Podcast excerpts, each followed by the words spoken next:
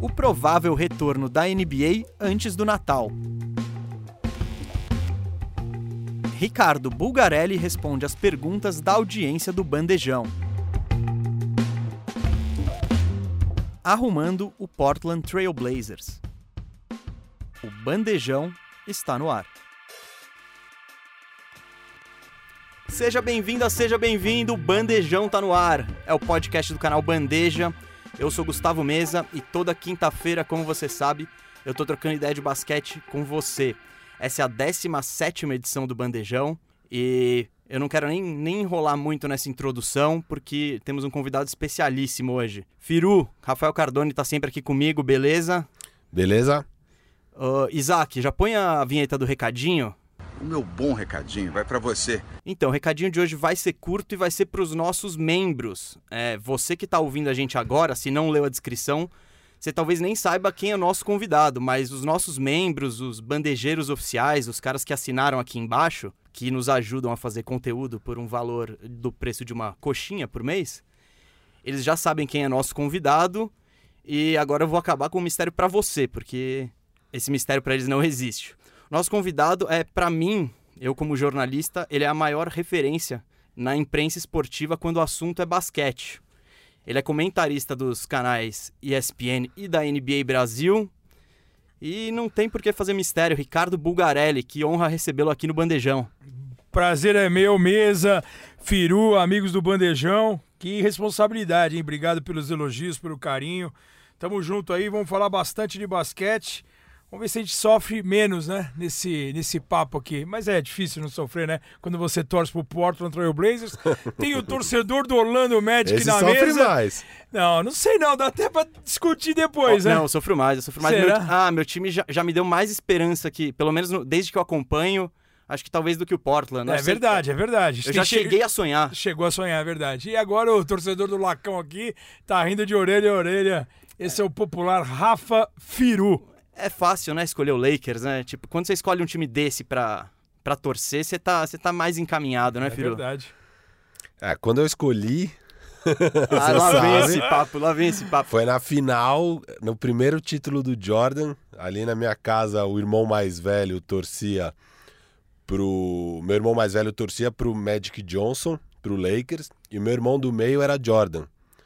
E aí eu era pequenininho, tinha que escolher um lado, eu fui pro lado do irmão mais velho e escolhi o Lakers. Você também. escolheu um time com quantos anos de idade, só pra gente ter a... Eu tinha quatro anos e meio. Tá fidedigno isso. Sim. Sim, sim. Cê- eu tenho uma filha de três que já ama o LeBron Cara, e já gosta do tá aí Lakers. todo mundo ama o LeBron, Mas até. né? É, e, e o pai dela ama o Lebron. Seu Sim, pai, era- seu era pai odeia fácil. basquete. Como é que ele. era ele nem fácil- passava basquete naquela época. A gente era independente do meu pai. A gente curtia. O, o- passava na Bandeirantes Último basquete. ano de, do último título do, do Jordan, em 98. O, não, o ele, primeiro ele do disse que começou com Ah, 4 é. anos em 91. Nem a pau. Nem a pau, mas é- é- isso faz parte do mito envolvendo esse Mas firu achei, aí. tem o apelo de, do irmão mais velho, sempre tem. Você é o caçula, são Sim, três e você é o três. caçula. É, normalmente, no meu caso, é a mesma coisa. Eu sou o caçula e, e você tende a, a, a- a ter uma- como referência o irmão mais velho, não o irmão do meio. Tanto que o irmão do meio, ele tem essa, esse estigma de reclamão, né? De ah, ninguém me ama, ninguém me quer. Não sei se na tua família foi assim, mas assim, a ligação do caçula com o mais velho, eu acho que tem um fundamento de ir pro Magic Johnson do mais velho. Mas não com quatro anos e meio, né? Mas vamos seguir o jogo. É, faz, faz parte do mito aí. É, é mais essa onda de Shaq Kobe, mas. A gente tem um convidado muito especial pra ficar fazendo o arquivo confidencial de Firu aqui. Bora, bora, bora. Ô, gente, o- a- a NBA tá meio morta de notícias, mas hoje especificamente tem algo bem quente que aparentemente, pelo que a imprensa americana é, noticiou, uns colegas do Bulga lá da ESPN gringa falaram que muito provavelmente os atletas vão aceitar a proposta da liga e começar antes do Natal, começar no dia 22 de dezembro. É. Em tese, hoje era um deadline que eles tinham dado pra tomar essa decisão. É, dizem que vão, vão discutir isso hoje. Hoje, tarde da noite, até porque estava encavalando um pouco até com a eleição dos Estados Unidos para presidente, então eles jogaram esse assunto um pouco mais para frente, mas eles não têm muito tempo para decidir. E o que a imprensa é, especulou é uma tempo que especulou não, que a imprensa está dizendo que provavelmente vai acontecer é a temporada começar em 22 de dezembro com 72 jogos, terminar antes da Olimpíada, final junho, julho, e eles querem preservar a próxima temporada. Essa eles já estão assumindo meio que o preju e querem que fique tudo certo para outra. Bulga, e aí, o que, que, você acha desse, dessa correria para começar a próxima temporada? Ou seria isso, ou seria aquela versão 18 de janeiro, Martin Luther King, uma temporada de 60 jogos? Cara, eu acho que tinha que começar logo. É, que existia pressão também dos patrocinadores das grandes empresas esportivas, porque você fazer mais uma Olimpíada, ainda mais dos Estados Unidos terem tomado a surra que tomaram no último Mundial da China, foi o pior resultado da seleção americana e você tem que mostrar uma resposta e voltar a conquistar uma Olimpíada, e foi assim que aconteceu em 2006, quando eles perderam o título lá, e depois de 2006, né, os Estados Unidos voltaram a ter uma supremacia, indo com as principais estrelas, principalmente para as Olimpíadas. Né, a gente teve Kobe e LeBron jogando juntos. Né, e Londres eu estava lá e foi algo assustador ver aquela seleção americana é, em 2012. Então, eu acho que também é uma possibilidade das grandes marcas forçarem a presença dessas grandes estrelas. Então, você vai enxugar um pouco mais a temporada. Tem gente falando até que a NBA está abrindo espaço para um segundo patrocínio na camisa. Tem. Assim, eu já vi uma camisa do Cleveland Cavaliers de treino em que o patrocinador master dele, que é a Goodyear, não somente a logomarca onde tem a posição hoje, mas o Goodyear por escrito embaixo do número, mas isso numa camisa de treino. Tomara que não vá para a camisa oficial de forma rápida. Tomara que não vá nunca, na verdade, né? Porque eu acho que o legal da NBA é você priorizar as cidades, as marcas, as, as franquias. E mas é justamente tudo isso para suprir essa falta de grana, cara, porque é um prejuízo quer queira quer não, por maior sucesso que tenha sido a bolha, a gente tem um prejuízo real de, de valores de e aí é a gente sabe que são business e aí fica difícil mexer. Mas eu acho que é legal. Alguém pode falar, pô, mas não tá tão rápida, terminou agora a temporada, mas paciência, cara. Os caras são profissionais, ganham bem, tiveram descanso durante a pandemia, quer queira, quer não. Cada um se prepara de um jeito. E a gente sabe também o que vale pra caramba são os playoffs, né? O cara dá pra dosar. O cara não precisa não jogar. Estão falando que o Lebron não vai jogar, o, fã, né? O, o do, do Firu não vai jogar o primeiro mês. Ele não precisa não jogar o primeiro mês, mas ele não precisa jogar 38 minutos por jogo, ele pode jogar 25, entendeu? Não vai afetar tanto o Los Angeles Lakers pelo potencial que a gente sabe que a equipe vai ter nessa próxima temporada. Então eu acho que tem que começar. E seria legal demais, né? Porque essa rodada do Natal, ela é uma rodada impactante. Aí já estão falando nos duelos de Brooklyn contra Golden State, seria Kevin Durant contra o Stephen Curry e Clay Thompson, os caras estão ávidos para voltar. A gente vê o Clay Thompson e o Curry jogando da maneira que estão treinando, né? O Kevin Durant batendo no peito falando: "Ah, o LeBron só foi campeão porque eu não joguei". Então, vai ter um Toronto e Boston, por exemplo, no Natal, pode ter um Lakers e Clippers já no Natal cara, começa com tudo e tem que enfiar os dois pés nas portas. Eu tenho convicção de que saindo isso aí o mais rápido possível vai adiantar tudo. O draft é dia 18. A, a, o, o, o dead, a, as Free transferências, em vez de começar 1 de dezembro, começa dia 21. Isso. 48, 72 horas depois do draft. Cara, tem que acelerar e tem que, os caras são profissionais e ganham bem. E os training camps daí começando 1 de dezembro. É, aí acho que vai ser. Vai... E essa temporada promete muito, cara. Porque se todo mundo ficar saudável, a temporada mais curta, ela vai tender, né, a ter os caras mais saudáveis. E mesmo nesse começo, eu tô falando de caras sendo poupados 10, 15 minutos. Alguém pode falar que é pouco, mas não é, cara. Pela intensidade como são jogados os playoffs, eu acho que vai ser legal. Eu assino embaixo, cara. Se puder, se dependesse, se o Buga se transformasse no, no Adam Silver, ele canetava Cara, eu tô até na expectativa do draft, que como você falou, a gente fica num vazio, cara. Sim. E dá mais da expectativa que a gente teve e essa loucura, que foi. Loucura ou não, a bolha foi muito legal. E de, dessas maratonas de, de jogo atrás de jogo. De, assim, pra gente quebrou as pernas, pra mim, particularmente. É, imagina. Você, você se preparar pra um jogo 3 da tarde e no mesmo dia pra um outro jogo 11 da noite, né? Você muda completamente o fuso horário, mas foi legal, cara. Foi legal. Eu imagino. Nessa nessa questão financeira que o Bulga falou, é, os jogadores, até principalmente dizem o LeBron, né, representando os jogadores, eles queriam um retorno pelo menos no dia de Martin Luther King, que 18 é 18 de, de janeiro, com uma temporada de 50 jogos. Eles fizeram esse lobby. Mas aí agora eu vou trazer uns números, até que eu ouvi no podcast do Bill Simmons, eu acho que é interessante. O que, que ele disse? Ele disse que essa diferença de jogos, de, de começar custaria é, 500 milhões de dólares a NBA entre perda de patrocínios e porque essa rodada do Natal ela é muito pesada assim as marcas querem estar tá na TV a NBA quer estar tá na TV nessa data então só esse é, é, esse início, essa temporada um pouquinho mais longa, seriam 500 milhões a mais. E por que que todo dinheiro é importante? É algo que a gente, eu e o Firu até explicamos aqui, como que funciona a distribuição de grana na NBA. De tudo que entra é dividido 50% para donos, 50% para os jogadores. E como isso chega nos jogadores? Pelo teto salarial. Então, é salários disponíveis para pagar aos jogadores. Então, o teto salarial e o potencial de contratação dos próprios times está diretamente relacionado a quanto a liga ganha. Em 2018 2019, a última temporada pré-pandemia, a NBA faturou 9,2 bilhões de dólares. Todos os valores que eu vou falar aqui é dólares, tá, gente?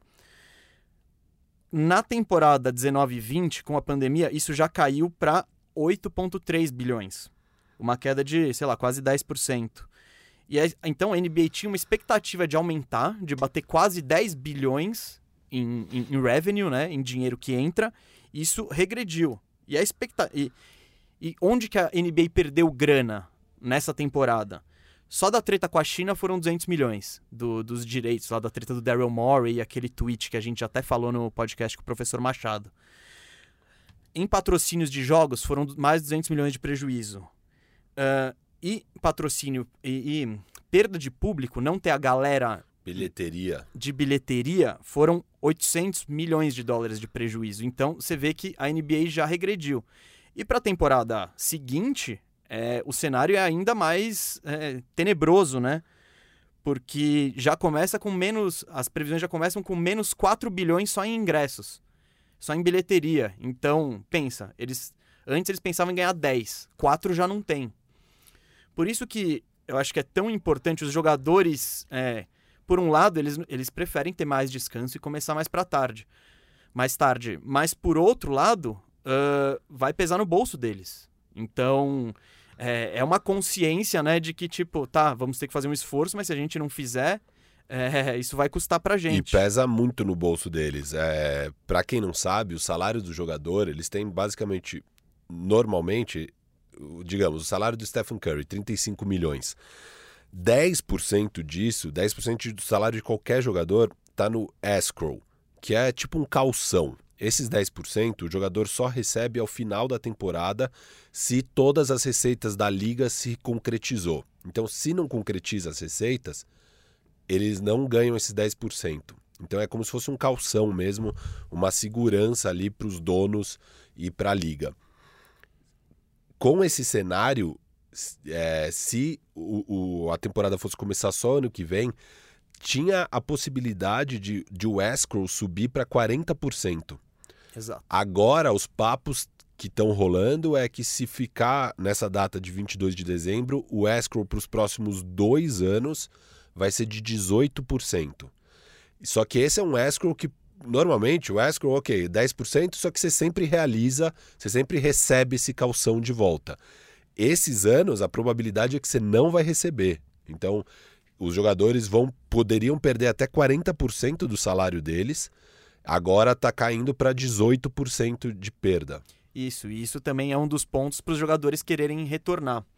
É, tem um negócio que é, é o pior dos cenários. Os donos, eles têm, na CBA, que é o acordo uh, coletivo entre jogadores e liga, tem uma cláusula que chama Force Majority, Majority Clause. O que, que significa isso? Significa que os donos eles podem encerrar esse contrato com os jogadores quando houver algo muito imprevisto, uma fatalidade, sei lá, que é a pandemia. Então, os donos eles têm o, eles têm mais poder, acho que nessa discussão, porque eles conseguem, eles têm essa carta, falam, gente, ó, se for perder dinheiro, a gente não, ninguém quer perder dinheiro aqui, então essa temporada de 50 jogos vai ser difícil de contabilizar. Então, eles têm isso, óbvio, ninguém quer, mas ninguém usaria, Ninguém gostaria de usar. É, a coragem de bancar. E a coragem, fala assim, chega para um, pra um jogador e fala assim, ah, então, a gente não tem condição de te pagar, você tá fora, acabou. Sim, entendeu? sim. É por isso, eu acho que são... são... Os dois lados estão medindo e, e, e, eu acho que esse é esse meio termo dos 72 jogos aí. E que deve acontecer, né? Que estão tá, reportando e é o que a gente espera. Ô Bulgar, mas diz um negócio. Com essa rodada de Natal aí moiou, moiaram seus planos de fim de ano aí? Não, nunca. Cara, é assim, quem trabalha com, com basquete, até antes de começar aqui o papo, eu falei que é, desde. Acompanho a NBA desde 87, assim, dia a dia desde 87, 88. Mas completando em 2020 25 anos de jornalismo. Cara que trabalha com NBA aqui no Brasil por conta do fuso horário, não tem como dormir antes da, do final da rodada quando termina os jogos né, na, na Califórnia, na, na, no lado oeste. Então, 4 da manhã, todo dia, horário de Brasília, é o horário mais ou menos que você vai dormir. Às vezes é o horário que acabava o jogo, mas você tá tão adrenado com o jogo, ainda mais se você trabalha naquele jogo que começava uma e meia da manhã, que você não vai conseguir dormir. Se a gente Então- faz live e já fica. Eu já demoro pra dormir depois da live, mas já Então, depois da transmissão do jogo. é. transmissão. Então, cara, é assim, é... E assim, jornalista esportivo não tem final de semana, né, cara? Eu lembro que eu fui passar meu primeiro dia dos pais, de domingo, assim, com, com os meus pais, já com quase 15 anos de profissão. Então, porque você não tá esperando. Então, eu já me acostumei, cara. A, a- o, o Natal passado, por exemplo, eu fiz o Lakers e Clippers. É, o meu Natal com os meus filhos, eu sou separado, foi dia 28. Eu não consegui vê-los dia 24. No dia 25 eu trabalhei, você trabalha num jogo, mas tem uma rodada cheia e você tem que estar de olho na rodada inteira para saber, porque você vai em algum intervalo rodar um highlight de algum outro jogo que você precisa saber o que aconteceu. Então você fica focado o Natal inteiro. Então a família já se acostumou em, em- em perder o Bulga no dia 25, por exemplo. Eu fiz um jogo uma vez, um jogo do Harden, acho que vocês vão lembrar. Um Harden dia 31 de dezembro contra os Knicks, em que ele fez um triple-double de 50 pontos eu, eu brinquei no ar até. Eu virei o ano fazendo o jogo. Foi um, um ano que a NBA ela teve um jogo na, porque lá no, em Houston ainda não era, não tinha virado o ano. E aqui no Brasil, por causa do fuso horário, a gente fez o jogo, o primeiro tempo num ano e o segundo tempo no outro. E eu brinquei com o Romulo, fez na, na cabine da ESPN, eu, o Romulo e a esposa dele. Passou a virada do ano com ele lá. Uau! E ele e eu brinquei no ar, eu falei assim, é o jogo mais longo da história, porque começou em 2015 e terminou em 16, tá ligado? Foi uma brincadeira que eu fiz lá. Acho que era 16, 17, se eu não me engano, eu não vou lembrar o ano. Mas é assim, cara, faz parte, é a profissão. Escolheu isso, não tem que escolher, mesmo, não tem que reclamar. Eu vou falar pra você, essa rodada de Natal ela é muito legal, tanto que a NFL vai ter Natal, a rodada de Natal esse ano. Eles decidiram É, fazer? eles vão ter alguns jogos, eles tinham falado que iam ter alguns jogos. Porque o que eu tinha até comentado no bandejão é que um dos receios do Adam Silver de É perder esse é, público per- pro- é pra- perder pra- essa janela. Porque se a. NFL, se a NFL pega essa data, Então, você tá eu- eu- ferrado. eu- quando eu lembro que quando saiu o- o- a tabela da NFL, a NFL ia pro- colocar jogos no dia 25. Agora, eu não sei se acabaram batendo o martelo, mas vai ser muito legal. É o que você falou. Eu lembro que é, você fazendo parte da- da- das transmissões é, do dia 25, os, os intervalos, é óbvio que não é o mesmo peso, falando de grana, mas a expectativa dos intervalos é a expectativa dos intervalos no Super Bowl. Então, às vezes, o cara quer lançar um tênis, o Kyrie Irving vai lançar um tênis novo já, ou, ou vai fazer um anúncio de que vai ter um tênis. Normalmente no All-Star Game os caras mudam, né, lançam algum outro tênis. Os caras já fazem algum oba-oba ali, né, no, no, no- no- você acha que no Natal não vai ter um trailer do Space Jam 2, por exemplo? Se o filme está previsto para acho que abril ou junho de 2021, é óbvio que os caras vão pegar, aproveitar essa, essa, essa data aí para fazer algo legal, né? Sim, é, é que nem os- o que o Buga falou, que nem no Super Bowl. No Super Bowl nos Estados Unidos, Os é, intervalos. os pô. intervalos às vezes são até mais interessantes que os próprios jogos, porque as marcas elas fazem super produções para realmente entreter a galera que tá esperando o intervalo, é surreal. E a, a rodada de NBA tem, tem um pouco disso também, da, da- de- do pessoal tá parado na frente da TV por muito tempo e as marcas quererem explorar isso. Ô, Firus, tem algumas dúvidas aí do, do Buga? Não, eu, eu, eu fico curioso para saber é, dessa questão da sua profissão. O que, que, que é mais difícil para você se preparar para um jogo? Obviamente vocês têm que se preparar muito, mas a minha, a minha questão é mais assim: a preparação é mais no sentido de, puta, saber todos os nomes, estatísticas para soltar na hora, ou é mais se preparar para entender a forma como o time joga, jogadas, eh, sistemas defensivos, para conseguir explicar o- de fato o que está acontecendo na quadra? Assim, o que, que é mais difícil entre essas duas coisas? É, assim, assim, o, o que é legal, eu costumo é, falar o seguinte nas, nas- quando eu sou perguntado em relação a isso. Cara, eu me preparo para um jogo da mesma maneira. se é um jogo 7 de final, se é um jogo de temporada regular entre dois times que. Não vamos citar times aqui para o pessoal não me xingar, mas. Charlotte. Bom, Portland e Orlando. Tá, Boa, Portland boa. e Orlando. Portland e Orlando, Boa, até pra boa. sacanear a gente aqui. É. Portland e Orlando, terceiro jogo da temporada, e eu vou me preparar igual, porque eu acho que o comprometimento tem que ser o mesmo. Cara, é assim, é, é trabalhoso, é. Eu tento é, focar individualmente, coletivamente, assistindo vídeos dos jogos da semana da equipe, entender como que eles podem. Assim, você estuda de uma maneira e o jogo te leva para uma outra situação. Então, às vezes, também não dá para você imaginar o que pode acontecer. Ah, o Damian Lillard é o principal jogador do Portland. O cara tá vindo com cinco jogos de 30 pontos. Você vai esperar um jogo dele mais um jogo de 30 pontos. Mas ele pode ter uma marcação especial, um double team, como teve no meio da quadra com os Lakers. E aí, como que o Portland vai fugir desse tipo? Então, algumas coisas acabam te levando. Mas, basicamente, eu estudo individualmente, coletivamente, as estatísticas. Vejo o vídeo dos jogadores. Tento pegar alguma coisa histórica, eu não gosto de ficar somente é, no jogo. Eu acho que é legal você tentar aproximar o cara de casa e eu tento fazer o jogo como se eu estivesse sentado no sofá do lado da sua casa. Entre teu irmão mais velho, torcedor dos Lakers, entre teu irmão, torcedor do Chicago, você, fã do LeBron. Eu falei assim, pô, tô aqui na casa do Firu, estamos aqui sentado no sofá, porra, Buga, o que, que você tá? Então, de tentar ser uma coisa didática, de tentar ser uma, uma, uma mostrar que pô, o cara tá lá, tá ganhando 100 milhões de dólares em quatro anos de contrato, mas não caiu do céu, o cara veio de uma família que, que o pai batia na mãe, coisas fora de quadra para mostrar que todo mundo, quando quer alcançar o seu objetivo, pode, pode ter sucesso. Então eu tento fazer uma mescla de tudo. Mas é, é óbvio que é, é um esporte diferente do que o basquete tradicional. Então, eu lembro de fazer alguns jogos na temporada passada em que eu fazia 8 da noite, Pinheiros e Bauru, no ginásio do Pinheiros, e meia-noite eu ia entrar no ar com Utah e, e Los Angeles Lakers. É um outro esporte, cara. São regras diferentes, minutagem diferente, faltas e, e, meu, e marcações diferentes, é, estilo diferente, transição. é, então você acaba vendo você tendo um choque, né? De dois esportes completamente diferentes. Eu acho que isso é o mais trabalhoso. Mas é prazeroso, porque é aquilo que a gente fala sempre, né, Firu? Se você é, gosta do que faz, trabalha com amor, a chance de você ter sucesso, de, de você fazer com, com a cabeça boa, é melhor. Então, eu acho que assim, não, não- é difícil, não é fácil. Hoje, assim, com o apoio da internet, acho que todo mundo se acha capaz de fazer. Mas uma coisa é você bater papo aqui é do caramba. A gente tá à vontade, estamos falando. A outra é quando liga. Eu lembro da minha primeira transmissão no Sports Plus, cara, porque uma coisa é eu sinto bater papo aqui, a gente sabe que tem muito, a gente tem muito conteúdo. E a outra é, é eu mesmo, cara, eu, eu, eu tinha 17 anos de profissão quando eu tive a primeira experiência como comentarista.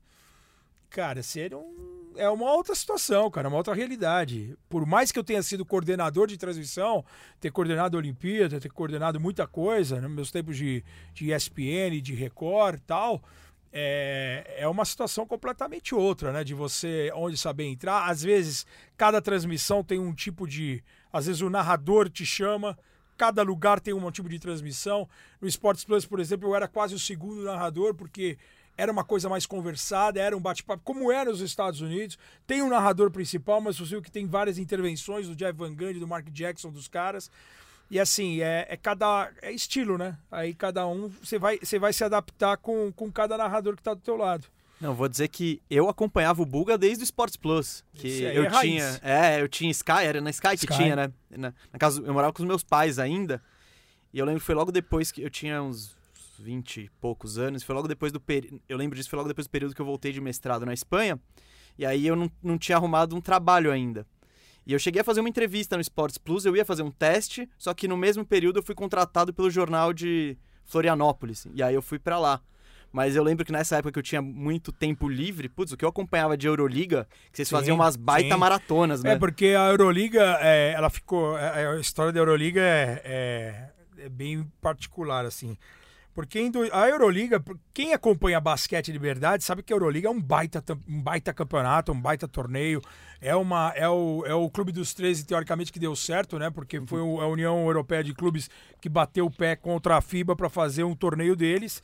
E, e a Euroliga, quando teve essa dissolução, que era a Suproliga pela FIBA e a Euroliga pela União de Clubes, eu, na minha primeira passagem pela ESPN, eu falei pro Trajano, eu falei, Trajano, puta, pega esse campeonato, porque esse campeonato é fantástico. A gente ia ter o Mundial de 2002 na ESPN, né, exclusivo, é, e o Mundial de Indianápolis, que foi a primeira vez que a seleção americana perdeu com os profissionais.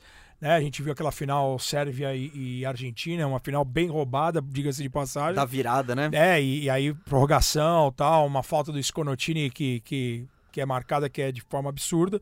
E o Novitsky arrebentando com o Mundial sendo MVP sem jogar uma final, né?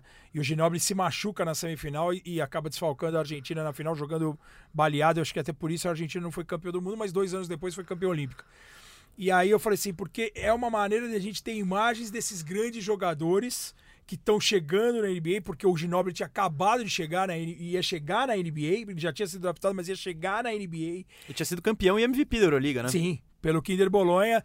E aí o, o, eu falei, pô, pega esse campeonato, porque esse campeonato, além de ter o peso das camisas dos times, cara, tem público, são torcidas apaixonadas, você sabe a paixão que tem a Grécia, a Turquia, a antiga Yugoslávia, né, a, né, a União Soviética, né, e representada na época com Lituânia e Rússia, com, com o basquetebol.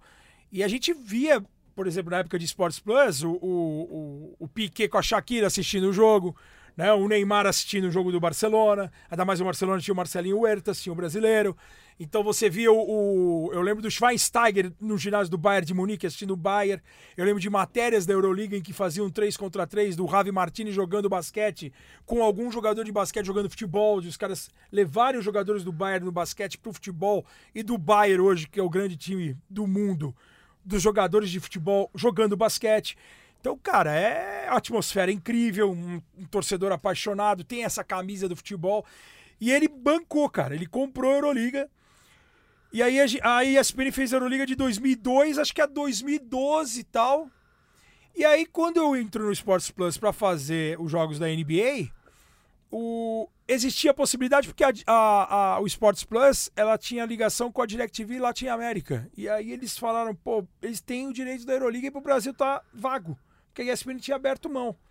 Porque assim, a gente, infelizmente, muita coisa é ligada ao Ibope.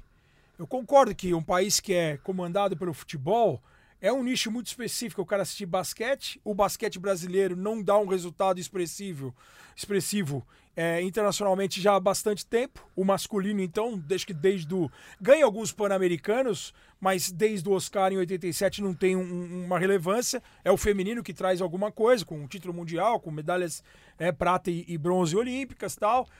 Mas, cara, falta essa. essa o querer, né? A, a, nesse momento, a Euroliga, se ela volta para uma TV ela é capaz de ter, porque tem um efeito Luca Doncic, por exemplo. Ninguém ia ser pego de surpresa, mas o cara que acompanhou a Euroliga sabia já que o Doncic era um monstro. Só o Atlanta Hawks foi pego de surpresa. Não, então, só o Sacramento Kings, que tinha toda a comissão sérvia que deixaram passar, acharam que o Marvin Bagley era um melhor encaixe pro time. Isso aí vai acontecer sempre. Então, cara, aí o cara falou assim para mim, o Caio Milan, que era o gerente da, da do Sports Plus, falou assim, pô, tem uma Euroliga de basquete, o que, que você acha? Eu falei, meu, pode pegar, que animal. É animal porque a Euroliga hoje, ela tem uma estrutura de, entre aspas, de NBA, a NBA da Europa, mas com um programa semanal tipo NBA Action, tem Top 10, tem conteúdos, tem muita coisa. Quem acompanha a Euroliga na internet sabe o que eu tô falando. Nos, no, no, nos especiais, nas matérias, cara, na estrutura, nas chamadas, eles, eles dão um tratamento muito legal. O investimento, cara. Se você pegar um, um Mirotic que saiu da NBA, ganha 5 milhões de dólares na, no Barcelona hoje. De euros, né? De euros no Barcelona, cara, o investimento do Barcelona no basquete eu tenho certeza que deve ser maior que o do Alavés no futebol. Porque o investimento no basquete é muito grande. O Barcelona esse ano tem o Nick Calares, que jogou no Memphis Grizzlies. Tem o Sarunas Jaskevicius, que é um técnico que chegou a fazer entrevista pro Toronto Raptors, quando o Toronto pegou o Nick Nurse. Cara, é. E é o Mark um... Gasol tá indo pra Espanha. Pro né? Barcelona, né? para encerrar a carreira. Então, quer dizer, meu, é, é, é muita grana um, e o campeonato é muito legal. E é um campeonato que é de basquete. Porque a NBA, eu costumo falar, é um outro campeonato, é uma fantasia, é, é um sonho de todo mundo ir para lá, mas conta nos dedos quantos brasileiros conseguiram jogar na NBA, né, cara?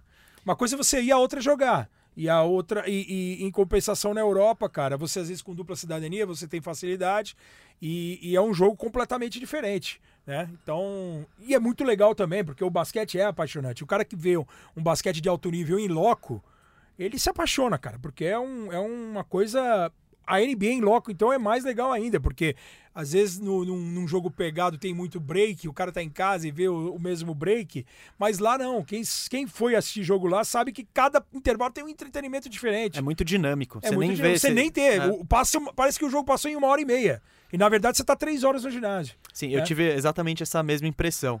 O Bugas falou de estilos de transmissão, né? E eu falei que pra mim você é a principal referência no basquete, no jornalismo, quando o assunto é comentário. E atualmente o narrador que pelo menos mais me agrada é o Rômulo Mendonça. E vocês fazem, pô, uma baita du- dupla, que eu acho que vocês têm um. Vocês têm um tom muito bom de misturar o humor com informação mesmo. Então fica leve, fica agradável. É um ótimo entretenimento mesmo. Como é que é essa relação de vocês e nas brincadeiras? Vocês, você sabe que o Rômulo vai dizer um negócio, você já tá preparado pra responder? Ou o Rômulo vai mandando aquelas maluquices, você, você reage na hora? Como que funciona Eu esse? reajo na hora, aquilo que eu falei, como se eu estivesse sentado no sofá e assim, é... Cara, acabou dando certo, assim, pela. Acho que pelo respeito que a gente tem um pelo outro profissionalmente. Né? O, o Romulo foi um cara que me assistiu sem querer no Sports Plus, fez um comentário no Facebook uma vez. Eu não conhecia o Rômulo. Eu conhecia mais o Rômulo assistindo a ESPN, ouvindo ele gritar e ela disse adeus no, no beisebol, porque ele não tinha espaço naquela época na NBA, não sabia desse sonho e dessa paixão que ele tinha pelo basquete. Eu fui saber depois que eu trabalhei. O negócio dele com ele. mesmo é basquete. É basquete. né? É. A piração dele é basquete. É, é, é basquete. Não é somente a NBA. Ele, era, ele é um cara muito. Acho que a gente se deu muito bem pra gente pensar muito igual. De gravar aqueles NBA Actions que passavam na Band, de gravar os jogos antigos, mas ele de parar na televisão e ver. O- ele falou que a primeira lembrança que ele tem é o, é o Pan de 91 de Havana. Ele, moleque, gravando em VHS os jogos de basquetebol. Então ele tem. Tanto que quando a gente foi chamado pra ser o balcão do Bola da Vez Cortência, com a eu, ele e o Plihal, cara, foi um momento de emoção pra nós, assim, porque a gente é fã do basquete e, e- e fã da, da Paula, da Hortência, do Oscar, dos jogadores aqui no Brasil, do basquetebol de verdade. Então, o que, é, o que foi legal foi isso. Eu, eu recebi um, um- um elogio do Rômulo antes de eu ir trabalhar na ESPN. Um cara, um, um primo meu do interior mandou uma mensagem pra mim falou assim: pô, o que o cara escreveu de você. E ele tinha feito uma, uma, uma época que o Facebook você tinha, é, era- acho que era a mídia social que você mais trabalhava. Ele fez, ó, esse comentarista do, do Sports Plus me agrada, é o cara que, que, que tem muito conhecimento, que pa- traz a parte histórica. O cara fez um elogio simples e eu respondi na mensagem. E, pô, e por coincidência, depois a gente acabou trabalhando junto. Porque ele, no mesmo ano que eu retorno para a ESPN em 2015, é um ano que ele, que ele é dada, a, a- a- teoricamente, a, a segunda voz da NBA para ele. O Everaldo ainda comandando e ele tendo mais alguns jogos, porque justamente ele lá dentro já pedia esse espaço, pela paixão que ele tem pelo basquete. E assim, é, o que é legal do Rômulo? Essas sacadas são fantásticas. Num, eu acho que o que ele não pode deixar, e eu sempre falei isso pra ele logo no começo, quando a gente se conheceu, ele não pode deixar de ser informativo. E se você. É que hoje, essa, esse apelo e a palavra entretenimento é o fundamental. Porque o cara chega em casa cansado, às vezes, com uma porrada de problema, e o cara que tá lá vai ligar num jogo de NBA, o cara vai querer ver uma dunk do LeBron, o cara vai querer ver uma jogada legal, um ginásio pulsando, né, uma atmosfera, alguma coisa, mas o cara também quer ter uma coisa, tá? Não pode ser uma coisa tão cascuda, não pode ser tão uma coisa né, que não seja prazerosa pro cara assistir. E eu acho que é esse o meio termo que a gente conseguiu, teoricamente, eh, eh, fazer. De ser uma coisa gostosa de se ver, prazerosa, mas não deixando de ser informativa. Eu concordo, é muito informativo. Isso, porque o Rômulo, assim, ele é um cara que eu falei pra ele, você tem que tomar cuidado, porque às vezes você pode ficar mais conhecido como o falastrão ou o cara do Lebrão ladrão roubou seu coração, do que você. Mas eu falei assim, se vocês tirarem essas partes de, de- das brincadeiras ou dos sobe-sons do Ney La Torraca, ou quando ele brinca do, do, do, do Pablo Vittar lá, né? Do nocauteou e a gente e foi sem querer, aí já te respondo essa. O Romulo é um cara que pensa muito rápido. Ou, ou você tá ligado junto com ele, você tá morto na transmissão. Então, nada é combinado, é tudo é na hora. é, às vezes, por a gente ser fã da Anitta, eu falo, ó, meu, fica de olho que a Anitta lançou um, um, hit novo. Puta, é mesmo? Pô, me manda o link, ou me manda a música. Pra tentar. Mas ele é um cara antenado em tudo. Né? Em tudo que acontece politicamente, economicamente. É, ele é um ele cara. usa os jargão, jargões da rede. É, da ele rede. Ele é, o pra- cara se lançou a braba. Eu nunca tinha ouvido. Quando ele falou no ar, eu nunca tinha ouvido, nunca Eu tinha nunca visto. tinha ouvido até o Firu, que é nosso millennial, trazer essa. Eu trouxe também aqui. E aí, ó, lançou a braba. Eu falei, cara, que- ele falou assim: é, os jovens, os jovens. e ele brinca, porque eu tenho, eu fiz quase 50 anos, né? Agora em outubro, eu tenho 49. Ele tem 33, 34, ele é mais novo, bem mais novo que eu. Ele tem quanto? É, 30 e pouquinho. Ele é novão. É mesmo? É, novão. E aí, é- e é legal assim, porque pô, o cara que torce pro Seattle Sonics, o cara que tem aquela lembrança do Gary Payton, do Sean Kemp. Então é, é legal você ter essa, essa. E aí eu sempre falei isso pra ele, falei, meu, você tem que achar esse. esse... É fantástico a tua narração. Mas é legal se você perceber o quanto ele dá de informação, o quanto ele se prepara pro jogo. É algo assustador, cara. Isso é uma coisa que eu queria mencionar, porque, por exemplo, eu assisto o jogo lá em casa com a TV ligada alto e minha mulher só fica falando: Meu, o que que é esse louco aí que só grita aqui, sei lá o quê. Só que eu sempre falo, pra quem, pra quem entra nessa, nessa onda de que o Rômulo Mendonça, ah, ele é engraçado, ele sei lá, o quê, eu falo, cara, repara, ele narra o jogo. Ele narra tudo que tá acontecendo Sem no jogo, tudo, ele informa tudo que tá acontecendo. E tem muito narrador que às vezes quer ir pro lado humorístico e deixa de lado a partida. Fica só trocando ideia, não narra o que tá acontecendo. Você não sabe nem quem tá com a bola nunca. Não, fica ele tá sempre atento ele, e, ele sempre narra o jogo e passa a informação. E daí, e eu ainda acho que muitas das vezes que ele usa esse humor dele, ele consegue colocar mais emoção na partida com essas coisas. Eu gosto muito do- da forma como ele introjecta emoção no, no, no, no que tá acontecendo. Cara, o que ele fez partida. com o vôlei nas Olimpíadas, eu não sei Ah, se foi vocês. fantástico, foi algo assustador. fantástico. O boom do Romulo é antes e pós as Olimpíadas. E ele usou a Olimpíada porque ele ia fazer o basquete, mas por conta de uma logística lá da ESPN, ele teve que ficar, acho que para utilizar o Everaldo mais próximo em outros eventos, ele foi trocado pro voleibol. E ele nunca tinha feito vôlei na vida, cara. Então, e ele tinha assinado o Euroleague TV, ele tinha assinado o Live Basketball TV, né, da, da FIBA, para acompanhar os jogadores. E ele começou a assistir jogo de, da Coreia do Sul do vôlei. e para saber os jogadores, as jogadas, as jogadoras. E ele falou: Meu, eu vou fazer alguma coisa diferente nessa Olimpíada. E é óbvio que a, a- a sorte ajuda quem merece. Eu tenho essa frase assim Óbvio. Porque pô, o feminino tava bombando, né? Era carreta furacão, as meninas estavam voando e de uma hora para outra as meninas naufragaram. E os, e os meninos que estavam sob aparelhos, precisando ganhar da Argentina na última partida, ganharam e depois trouxeram ouro.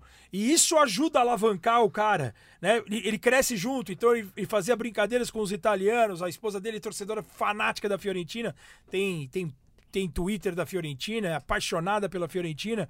Então ele, ele teve esse carinho com, acho que o Lanza, né, que ele brincava, né, um jogador italiano, né? Então ele conseguiu pegar algumas coisas e foi aí que o cara estourou, né? É, eu acho que o E Romulo... começaram até a aproveitá-lo, é, começaram a perceber que, pô, a NBA ele tinha uma, tinha uma voz nova com esse cara que, que tinha dado um, um up no vôlei ali.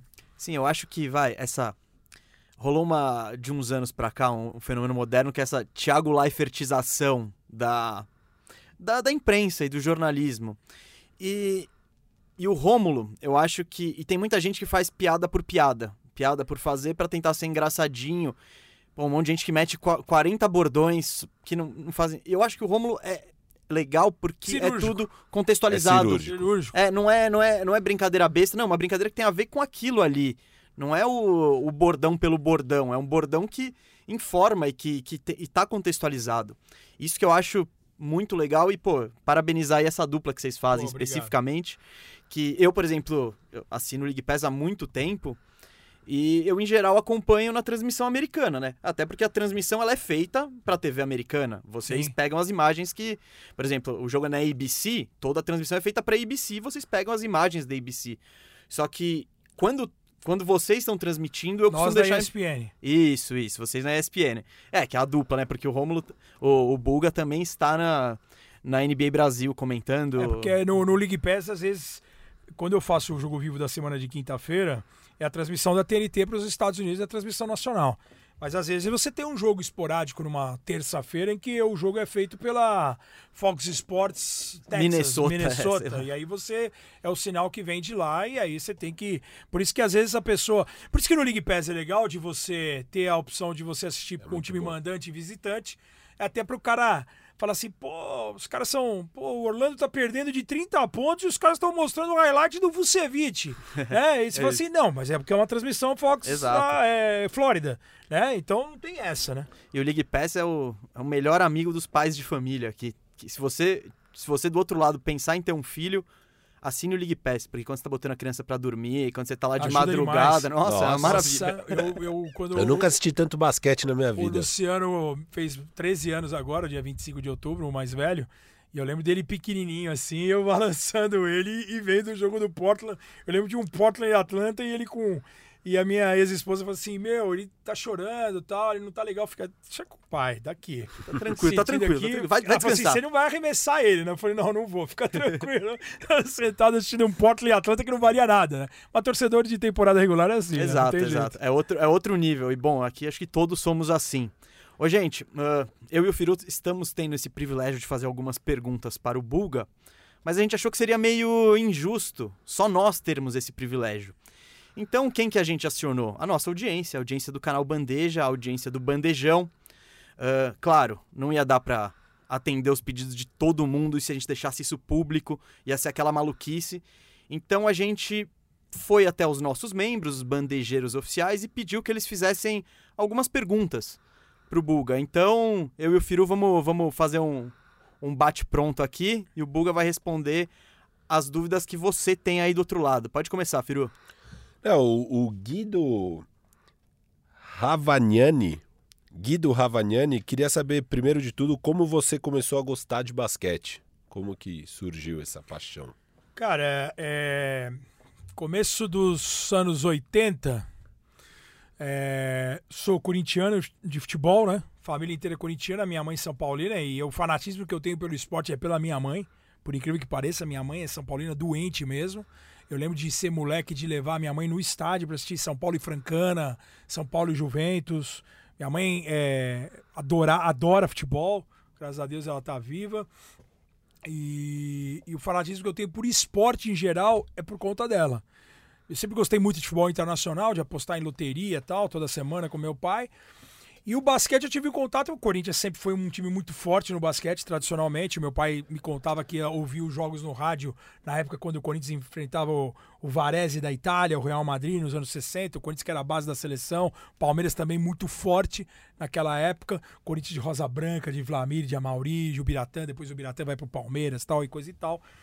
E, e a gente teve a oportunidade de ir a alguns jogos no Birapuera do Corinthians. Porra, aí você via Gaviões inteira no, no, no andar de cima, na arquibancada.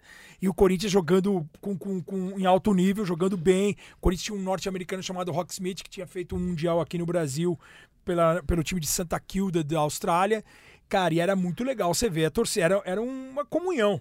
O fanatismo, a torcida do futebol e o jogo de basquete. E aí, quando você vai em loco eu, com 9, 10 anos, eu tive no Mundial em que o Sírio perdeu do Real Madrid. O Sírio tinha sido campeão mundial no, início, no final dos anos 70, ganhando do Bosna Sarajevo. Até o pai brincando aqui, o pai do Vucevic jogou. Jogou não, ficou Ah, é? no banco nesse jogo. Contra o Sírio do Oscar, do Marquinhos e tal. E depois, no início dos anos 80, um outro Mundial no Ibirapuera. O... Eu fui assistir uma rodada dupla. Universidade de Clemson contra Real Madrid e Asfa do Senegal contra Maccabi Tel Aviv. Os dois representantes europeus, Maccabi e Real Madrid. Maccabi destruiu o Asfa. Eu lembro que o time começou 16 a 0 eu ainda brinquei com meu irmão, porra, outro time não vai fazer ponto. É, o Asfa de vermelho assim, não vai fazer ponto. E o Maccabi Tel Aviv eu não sabia os caras, eu não tinha, a gente não tinha esse conhecimento Não chegava de quem na era, os informação, caras não né? tinha informação. E o, o Real Madrid eu já sabia que era um baita time porque a gente sabia pelo futebol. Pelo futebol. O né? Real Madrid é um baita time. O futebol, o Maccabi Tel Aviv até tem no futebol, mas você não tem essa, essa- esse dimensão, né? acompanhamento de, de futebol no Israel. E o Real Madrid com Corbalan, com o Deli Basit, era um baita time. E, e, e a Universidade de Clemson que era o representante americano, porque eles não tinham esse campeonato mundial, a NBA não trazia. E a Universidade de Clemson, depois de velho, eu fui procurar. Acho que foi um time de NCAA Tournament. Não sei se chegou Sweet 16, né, na, na segunda fase e tal. E o meu contato com o basquete, aí que você tem um contato em loco, cara, você vai falar, meu, pirou, né? Porque é um jogo. Eu lembro, eu sempre cito isso nas entrevistas. Eu lembro de um Corinthians e Sírio, um quadrangular final de Campeonato Paulista, Corinthians, Sírio, Francana, Monte Líbano. Corinthians e Sírio, o Corinthians, o Corinthians tinha um argentino chamado Camisassa. Esse cara jogou muito, cara, muito. Matava muita bola. E era um jogo tipo 98 a 85, minuto final. Jogo decidido. Cara, e o, e o caldeirão, cara. E, e a torcida pedindo. Tô, tô arrepiado só de lembrar, cara. Que da hora. 100 pontos. Porque, pô, 100 pontos, um basquete, pô. Cara, a hora que o Camissaça mata a bola, velho. De 3 pra passar dos 100 pontos. Contagem centenária no Ibirapuera. Jogo de primeira rodada de quadrangular final. Alguma coisa do gênero. Cara, foi algo estrondoso, assim. Falei, pô, isso que esporte, essa... uma jogada. Porque daí você começa a ver o esporte com outros olhos, você fala assim, pô, uma assistência, um bloqueio, um rebote ofensivo, uma. Eu lembro que o Pipoca, num Corinthians e Monte Líbano, uma das finais, tivemos aquela final famosa em que o Cadu mata uma bola praticamente do meio da quadra, mas não existia bola de três. É uma bola de dois e o Monte Líbano é campeão em cima do Corinthians. Cada um palmeirense, cada um vibra duplamente com aquela bola. E, o, e, o, e eu lembro de uma dunk do Pipoca, cara. Do Monte Líbano contra o Corinthians. Cara, eu, eu vibrei com a dunk, contra o meu time. Cara, não tem como. Você vê uma dunk em loco, em 80 e pouquinho, com 10 anos de idade, você Deve fala, "Não, uma energia. Fala, cara, é algo assustador. Tanto que o primeiro jogo de seleção brasileira que eu fui foi um Brasil e Nova Zelândia no Paulistano, não teve uma dunk. Eu saí de lá frustrado. Com um splitter no time. Eu falei, pô, não vai ter uma dunk, cara. Cara, eu se tivesse. Não precisa nem ter estatura, mas se tivesse impulsão, primeira coisa que eu ia fazer é dar uma dunk ou um toco. Eu ia querer dar muito, dar uma pregada em alguém ou dar uma dunk. Cara, eu passei frustrado, cara. Eu assisti o jogo na diagonal do, do Grego, que era o presidente da, da, da Confederação Brasileira na época, e ele foi xingado o jogo inteiro, e com razão, vou dizer, diga-se de passagem. Mas, cara, ele. Eu falei assim, cara, não vai ter uma dunk, velho. Falei, cara, isso aqui não é possível. Eu vim ver o Iverson fazer um aquecimento aqui no Paulistano. Um moleque de uma ba- da base quebrou a tabela do Paulistano numa dunk. Primeira coisa que você vai fazer no basquete, se você tiver essa altura, você vai fazer o quê, mesa? Enterrar. Não, Enterrar, enterrar e cara, dar toco. Eu não sei o que deve ser mais gostoso. Não, então. Que eu sou, eu sou baixinho, então eu não tenho nem nas nossas. Quando a gente joga uma pelada assim, eu não tenho. Eu nunca. Eu já nem tento chegar no aro e toco eu também não chego. Mas eu acho que essas duas sensações devem ser incríveis e se bobear dar um toco deve ser ainda mais legal. Eu, eu tenho essa. tipo eu tipo tenho que o essa Bam impressão, Adebayo assim. deu no jogo 1 contra Sim, o Boston. ainda mais um topo. Bom, imagina aqui. O, aquele o LeBron lá. James É. é o, é o maior jogador do momento. Você falando do LeBron James, você não lembra. Do Iguodala, joga-? Você lembra do, do, Do toco, toco, cara. do toco, é a jogada o da cara, carreira. É o cara que, que. O basquete é bola na cesta. Eu tenho falado isso nas transmissões. É quem faz mais cesta ganha. Cara, você vai falar de um LeBron James, que ele vai aposentar com o segundo maior jogador da história. A maior jogada dele até agora é um toco, cara. Isso é fantástico. Só o basquete proporciona isso. É você ser idolatrado como o John Stockton, com assistência de roubos de bola. Ele é o líder dos dois fundamentos da liga até hoje. Cara, e, e o basquete também, aí você começa a ver, né, não só esse contato em loco, mas você consegue ver que um basquete é maravilhoso em. em- em- por isso eu até enchi muito o saco dos meus filhos para eles jogarem. Porque você pode ser protagonista não só fazendo a última cesta. Você pode ser o, o facilitador, você pode fazer um bloqueio, você pode pegar um rebote ofensivo, você pode proporcionar um ponto de segunda chance, você pode matar uma bola do- um- no, meio da quadra, no meio de um segundo quarto, em que pode mudar a história do jogo, o ânimo do time. Porra, eu lembro de uma vez jogando futebol na escola, no Pasteur, que no final do primeiro tempo a gente tava, tava 0 a 0 um jogo no pau, era interclasses, primeiro colegial contra segundo, e futebol de campo. E um cara do meio, da, do meio de campo, ele foi chutar uma bola assim pra, pra botar pra, pra frente mesmo. Era uma bola meio dividida, o zagueirão chegou, antecipou, chegou meio de volante e deu uma bica pro alto. O nosso goleiro tava adiantado. A bola quicou e encobriu o nosso goleiro, tomamos 1 a 0 o, o time morreu no vestiário. Parecia que tinha morrido a família de todos os jogadores. Nós tomamos de 5. E depois nós somos campeões, porque essa derrota, da maneira como ela aconteceu, ela, ela mudou o ânimo do time pro- pra sequência do campeonato. Então, assim, uma jogada. Uma falta ofensiva cavada, uma, Cara, é, é o um que o Varejão, enterrado. o é. que o Varejão se especializou em cavar falta, cara, ele foi monstruoso. É uma pena que ele tenha se lesionado a embolia pulmonar naquela temporada, que ele tinha quase 14 rebotes de média, ele era líder de rebotes da liga. E aí, participando de um ESPN League recente, eu, eu tinha certeza que ele ia ser All-Star naquele ano. Se ele não tem. Porque era, era algo tipo duas, três semanas do All-Star, da, da convocação. Ele ia ser convocado pro All-Star. Ele era o reboteiro da NBA toda. Quer dizer, era uma marca. ia se fazer história. Ah, o Primeiro Varejão- brasileiro All-Star. É, né? O Varejão é um exemplo exatamente disso que você disse. É um cara que consegue mudar o jogo sem fazer a cesta. por, Pô, pela você vê energia, aquela pela- jogada de bola dele, no aniversário dele, que o Lebron pula no colo dele. Cara, são, são jogadas que. Ah, não, não, não, não ganha nada. Pra gente que torce pro Portland, pro Orlando, são essas vitórias que vão ficar marcadas, entendeu? Você vê uma bola importante. Aquela bola do Lebron, por exemplo, essa história é bem legal. Le- Contra o seu Orlando, o Orlando ganha, vai pra final contra os Lakers. Mas o 2009. Lebron mata naquela, no jogo 2. Dois. Ele mata uma bola na cara do Turco Glue, um at the buzzer espetacular. Cara, o Everaldo fez esse jogo, acabou o jogo, eu mandei uma mensagem pro Everaldo, pra gente precisar sair pra... Não conhecia o Everaldo, porque eu tinha uma amiga em comum que, que queria apresentar, eu falei, puta, a gente precisa sair pra comer alguma coisa, porque vai ser impossível dormir, cara. E é é uma bola absurda, cara. Bom, essa é a série, é a minha série favorita em toda a vida. Porque esses playoffs foram incríveis e o Orlando.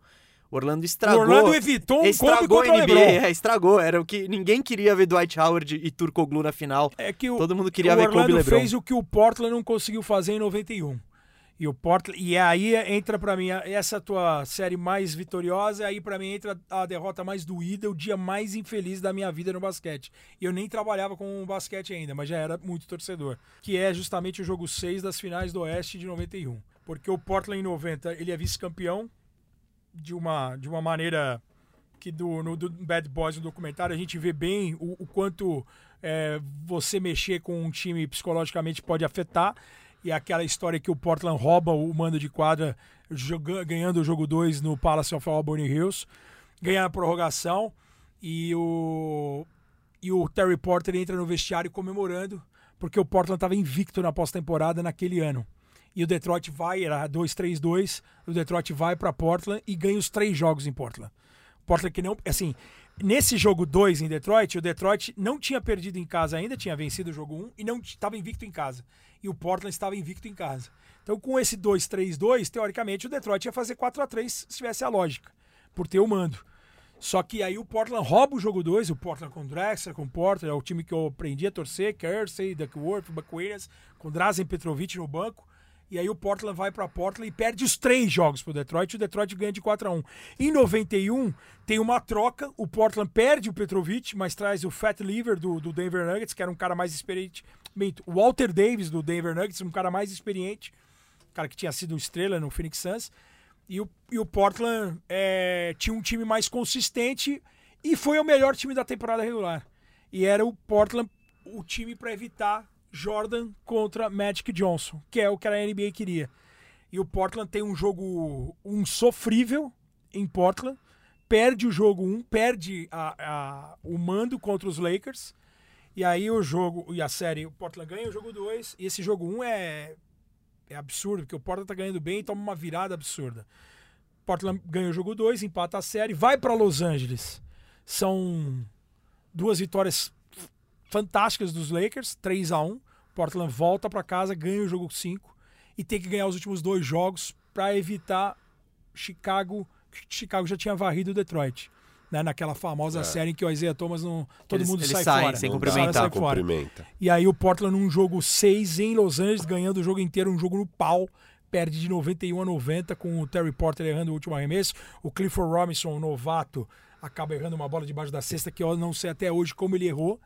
E, cara, é o dia mais triste da minha vida em relação ao basquete. É, essa, é esse 91 a 90, em que não foi transmitido o jogo. O jogo ia passar na sexta NBA em VT pela Band.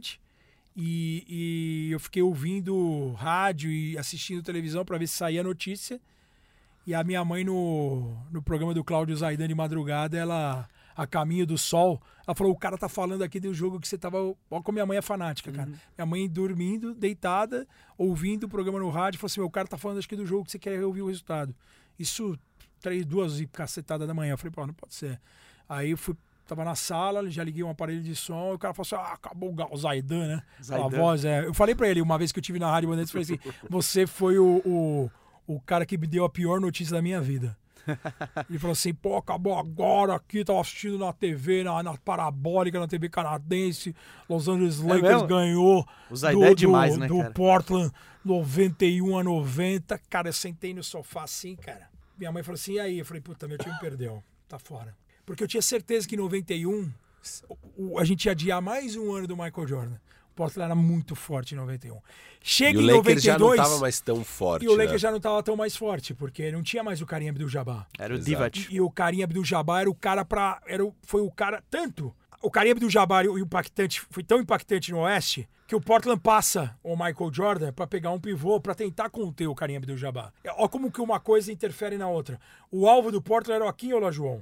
Se qualquer outra equipe fosse a um do draft, todo mundo pegaria o Michael Jordan. Será?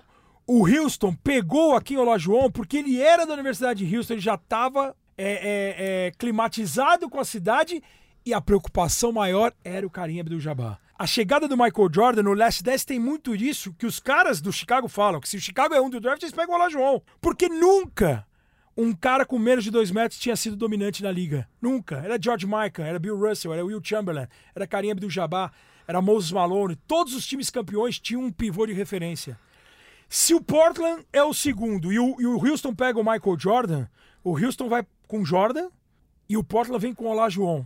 Olajuwon e Drexler que tinham jogado juntos Na Universidade de Houston. Cara, ia ser um escândalo. Ia ser um escândalo. Se Ah, você sim. pensar que em 86 o Portland draftou o Sabonis, se você pensar que depois o Petrovic foi pra lá, os dois maiores jogadores da história do basquete não NBA, os caras jogariam em Portland com Drexler e Olajuwon, Nossa. cara, ia ser sacanagem. Sim, sim. Bom, Portland. Acho que eu não estaria aqui nem vivo ou estaria morando no Oregon já há pelo menos uns 20 anos. O Portland, bom, não vou nem entrar nisso, mas escolhas de draft acho que é, é a franquia que mais sofreu, né? Porque teve a chance de escolher o Michael Jordan e pegou o Sam Bowie, não é nem que pegou o Lajoão que, que Não, Bowie, passaria um Tem um pano, né? documentário do Sam Bowie no, no, no, No ESPN. 30 for 30, né? É. Já assistiu? Já. Cara, é algo também absurdo, porque o Sambo ele era de Kentucky, ele era um cara de acho que 16 pontos, 10 rebotes, era um cara que era tido como um, um grande prospecto, um grande jogador, era um cara que duelava contra o Ralph Sampson, que é a outra torre gêmea do Houston naquela época.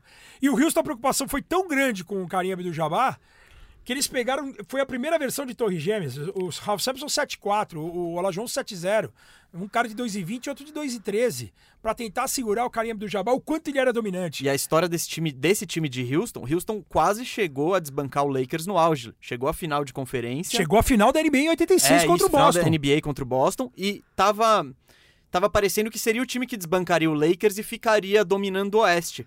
Mas aí rolou rolou problema com drogas no elenco, foi foi uma dessas dinastias que nunca aconteceram e que acabaram do nada. Por isso que a gente costuma dizer aqui que a janela na NBA ela é curtíssima, porque essa janela do Houston, que foi o que 86? É, 86, depois eles conseguiram o bicampeonato 94 Sim, 95 sim, com mas- a saída do Jordan. Sim, mas aí eles mudaram o time, já era outra Sim, coisa. já Mas era. aquela janela ali que falou, tá, o Magic Johnson tá ficando velho, temos caras pra parar o, o, O Karim Abdul-Jabbar, Abdul-Jabbar. agora é tudo nosso. E por problema com droga, por vários outros problemas, acabou de uma hora pra outra.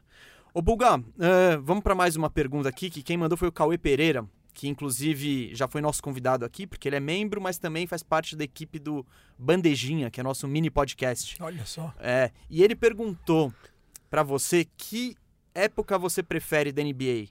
As décadas de 80, 90, com jogo mais duro, mais de garrafão, mais pesado?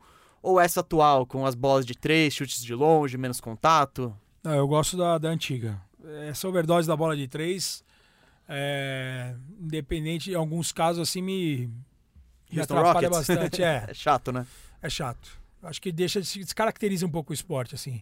É óbvio que é matemático, eles perceberam a, a própria evolução do Stephen Curry, a- os números dele no início de, de, de, de profissional com agora, e o que, que ele percebeu? Ele percebeu que se ele mantivesse o aproveitamento que ele tinha com uma maior quantidade de bolas, ele ia pontuar mais. É óbvio, cada as bolas de três pontos valem mais do que de dois.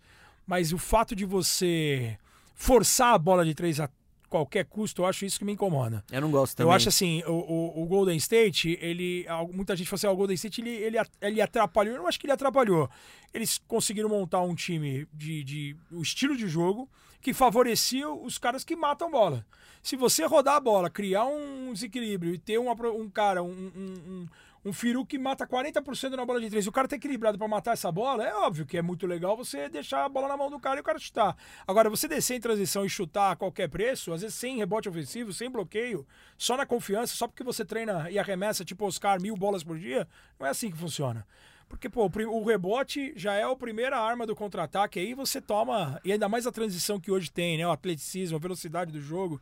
Então, cara, eu acho que tinha que existir um equilíbrio, cara. Eu acho que poderia. É legal você ver um Jokic chutando de três, mas é legal você ver a inteligência do cara passando. Você vê a evolução do Adebayo no passe. O Adebayo com cinco assistências por jogo. Pô, um cara que é um armário. Né? O Adebayo, quando o Adebayo surgiu em Kentucky, ele parecia o Dwight Howard. Né? Muito forte fisicamente. Você fala assim, cara, o cara travadão. Não, você vê que o cara tá em evolução. E isso é legal, o cara aproveitar a versatilidade e aproveitar a evolução dos esportes e melhorar em alguns aspectos. Mas você forçar esse tipo de jogada e achar que você vai ganhar do Golden State jogando da mesma maneira que eles, eu acho que é um erro completamente. uma situação completamente equivocada. Eu também acho. Eu acho que é uma junção ali inédita de talento. É, aquela, aquela dupla dos Splash Brothers. Isso aí você não consegue emular facilmente. E é a mesma coisa que aconteceu com o Brasil no PAN de 87. Você tinha Oscar e Marcel. Exato. E é por isso que o Brasil conseguia chutar 25 bolas e ter 40% de aproveitamento. Não adianta 10 anos depois o Brasil tentar jogar dessa forma. Não, Inclusive você o tinha- Brasil nunca mais tinha tentou Israel, jogar pipoca, assim. Você tinha caras pra pegar, Pra pegar o rebote, Pra pegar o rebote. Você vai ter que sacrificar alguém. Agora, o que é muito louco, por exemplo, o Luke Walton, que quando ele foi. assim, O Steve Kerr teve a lesão, ele virou técnico, entre aspas, do Golden State. Aí, quando ele vai pro Los Angeles Lakers, ele quer. é, isso aí quando o Huertas veio para o Brasil e, e- e ele contando do, do- da segunda temporada que o Nick Young tinha feito uma pré-temporada absurda e, e garantiu o lugar dele de como titular. Ele chegou a botar a bola na mão do Brandon Ingram para levar a bola, porque ele viu que tinha D'Angelo Russell e o Nick Young abertos, que eram dois chutadores, dois caras de movimentação. Cara, ele queria transformar o Brandon Ingram num Draymond Green. Cara, não é o que você falou, são as peças. É Exato. característica, é confiança, é tudo, é treinamento. Porra, é- é- é- não é porque você deu certo num time se você berra, é o omelete sem ovo, não adianta, cara. O D'Angelo Russell e o Nick Young nunca vão ser o Clay Thompson e o Stephen Curry. E o Ingram novato, você com Ertas, você com Calderon, você com armadores de ofício, você vai botar um, um- um- novato ou um segundo anista de 2 metros e seis pra levar a bola só porque o Draymond Green tem 2 e 1 um e sabe levar a bola. Não é assim que funciona. É da noite pro dia. E aí tem o Steve Kerr, foi um baita chutador. Steve Kerr era um cara de 40% na bola de 3, era um cara de 90, e- 90% no lance Em, outra, livre. em uma época que o chute era muito menos valorizado. Exato, mas mesmo assim ele encontrou a bola do Michael Jordan para ganhar um jogo contra o Utah. Ele era um cara que quando estava equilibrado, desde a época de Cleveland, porque eu lembro dele do Steve Kerr, banco do Craig Hillow, do Mark Price, ele entrava ficar equilibradinho nas wings, só matando bolinha. Né, com o Brad Daugert pegando o rebote, Larry Nance pegando o rebote, John Hot Rod Williams pegando o rebote, o Cleveland Cavaliers do Lenny Wilkes era um baita time, era um time que batia de frente com o Chicago. Cara, e o Steve Kerr equilibradinho, paradinho, ele matava também as bolas. Tanto que ele brinca de fazer o reloginho com os caras ali, às vezes dá até pau nos caras no- no- nos treinos. Então, cara, é, não adianta você querer imitar se você não tem os mesmos, a eu- mesma qualidade. E eu né? acho que a realidade já tá mostrando pro Houston a falta que o mid-range tá fazendo também pro jogo deles. Não adianta você só chutar a bola de três e, e fazer bandeja enterrada, porque o outro time sabe que você só vai fazer isso e facilita muito a marcação do adversário. Então, é, isso é uma parte que o os números não conseguem mostrar. Você vai lá, porque o. Sim, o né, Daryl Morey. o, no- o, Ball. o jogo deles era o Mori Ball, mi- Micro Ball também, né? Que chamaram uma época. E só que isso os números não mostram. Como é que o outro time vai reagir à sua proposta de jogo? E tava muito claro que o Houston só vai chutar de três ou fazer bandeja. Tem toda uma área ali que você não precisa nem marcar, porque os caras não O- vão fazer o- nada ali. Ele chegou, o estudo dele ali era de, ah, se a gente passar de 40% chutando X bolas por jogo, nós vamos ganhar o jogo. Cara, e quantos jogos nessa pós-temporada e também na, na, na bolha o Houston teve esse aproveitamento e perdeu, cara. Exato. Sim. Não Ele- é adianta. porque só tem, só tem uma alternativa, eles não têm plano B. Então, eles só têm um modo de jogar e é assim. Não tem muita alternativa. Eu acho que isso não vai longe. Eu acho que é, é o, que, é o que a gente tá falando aqui, né? Não, só essa, só essa vai dar pra temporada já. insistir tanto no modelo do Golden State se tiver o nível de talento que o Golden State tinha. E pra acontecer isso, vai ser uma vez a cada 20 anos que vai juntar. Esse exemplo que o Bulga falou do Luke Walton, dá pra trazer muito pro futebol. É o Thiago Nunes no Corinthians. Ele tinha o esquema da cabeça dele e ele não tinha, peça. É. Ele, ele É queria o jogar com Muricy, dois é o Muricy em 2009 no Palmeiras. O- Ele chega e quer colocar o time do São Paulo no Palmeiras. O esquema do São Paulo, do 3-5-2 com dois alas e que cruza a bola pra caramba na área. O Palmeiras não tinha centroavante e não tinha ala. É. E ele mudou. O Palmeiras estava super bem com o Jorginho, que era o interino, Sim. jogando num 4-4-2 mais tradicional, com dois meias, dois volantes e tal. E, e aí o Murici chega, implementa o 3-5-2 vencedor no São Paulo, só que ele não tinha as peças no Palmeiras. E não adiantava insistir nisso. É, O omelete sem ovos eu acho que é a melhor definição, né, cara? Sim. Porque É, omelete sem tem. ovos. É isso. E, e- e é muito, e fica muito claro, né? Quando você tem. Porque pra mim, o, o grande trabalho do treinador, e pode ser no basquete ou no futebol, é montar o melhor time a partir do que você tem. Não é você querer botar seu esquema tático e falar, ei, gente, se adapte a isso. Não, é falar, eu tenho uma peça assim, uma peça assim, uma peça assado. Isso fica.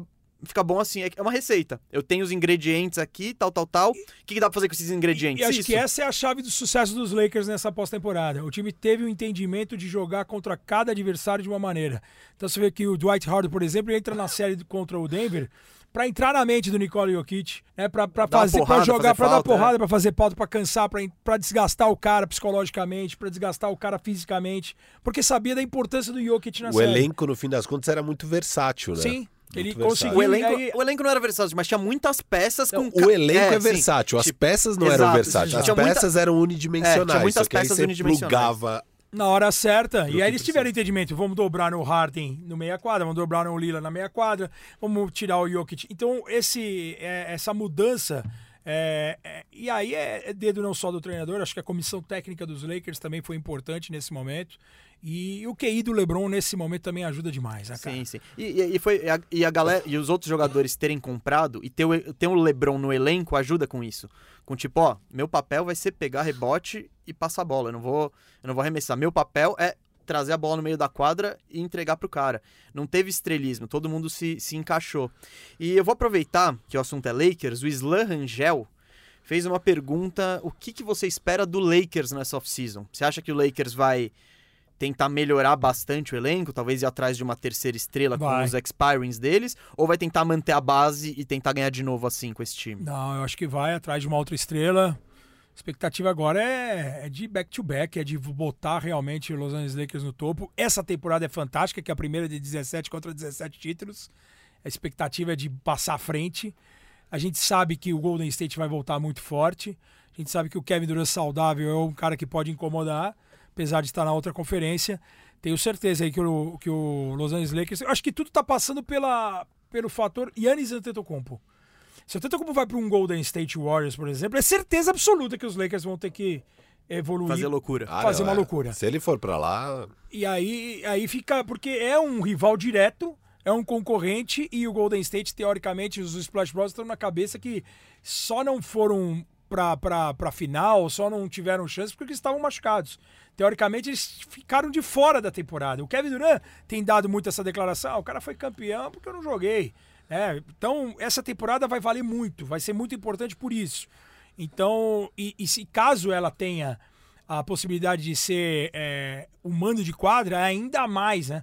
Você definir em Los Angeles com torcida, com né, torcida, lá. aí é uma outra pegada, uma outra história, né? O Vicenzo Gadelha perguntou quem é o favorito para a próxima temporada. Então, pelo que eu tô entendendo, você tá colocando Lakers, Golden State e Brooklyn como os três favoritos? É, hoje, assim, eu tenho uma expectativa muito grande no Golden State, cara. Lakers favorito. Eu coloco esses dois também. Para Eu- mim são os é, A dois. gente fez a listinha aqui, né? É, o Lakers e. Golden State eu acho que são os, os, os maiores favoritos aí. Eu tô na expectativa do que, que o Clippers vai aprontar.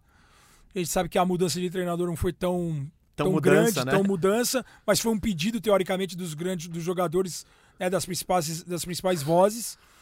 É o Brooklyn, o time saudável, é um time que seguramente vai chegar a uma semifinal de Conferência Leste.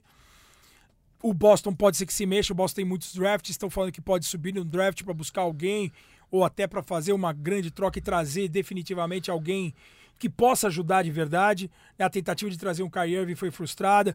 Com o Kemba, é uma pena que o Kemba jogou lesionado, já ajudou, mas a gente viu que para pegar um leste precisava ter mais força de rebote, precisava ter mais força de garrafão, precisava ter mais consistência ainda. Os caras são as principais estrelas ainda, É, são eu, muito eu jovens. senti muito a falta de consistência no clutch time. É, ali. Faltou, o Jason Tatum faltou não... alguém pra pegar essa bola e definir de verdade. O único entendeu? cara que às vezes derrubava as bolas no clutch time é o Jalen Brown. Mas- o mas- Jason Tatum deixou muito a Sim. desejar no clutch e tudo bem, eu acho que é uma questão de Sim, maturidade. sem dúvida. tudo Mas mais. o Jalen Brown matou as bolas, mas as jogadas não eram pra ele. Não é ele. Não, a Exato, bola caía exato. na mão do Jalen Não, Brown e aí ele metia. O Boston precisa que o Jason Tatum derrube essas bolas. Sim, e- ou crie, né? Então, exato. Ou Exato. que ele, mas com consistência. E é isso que.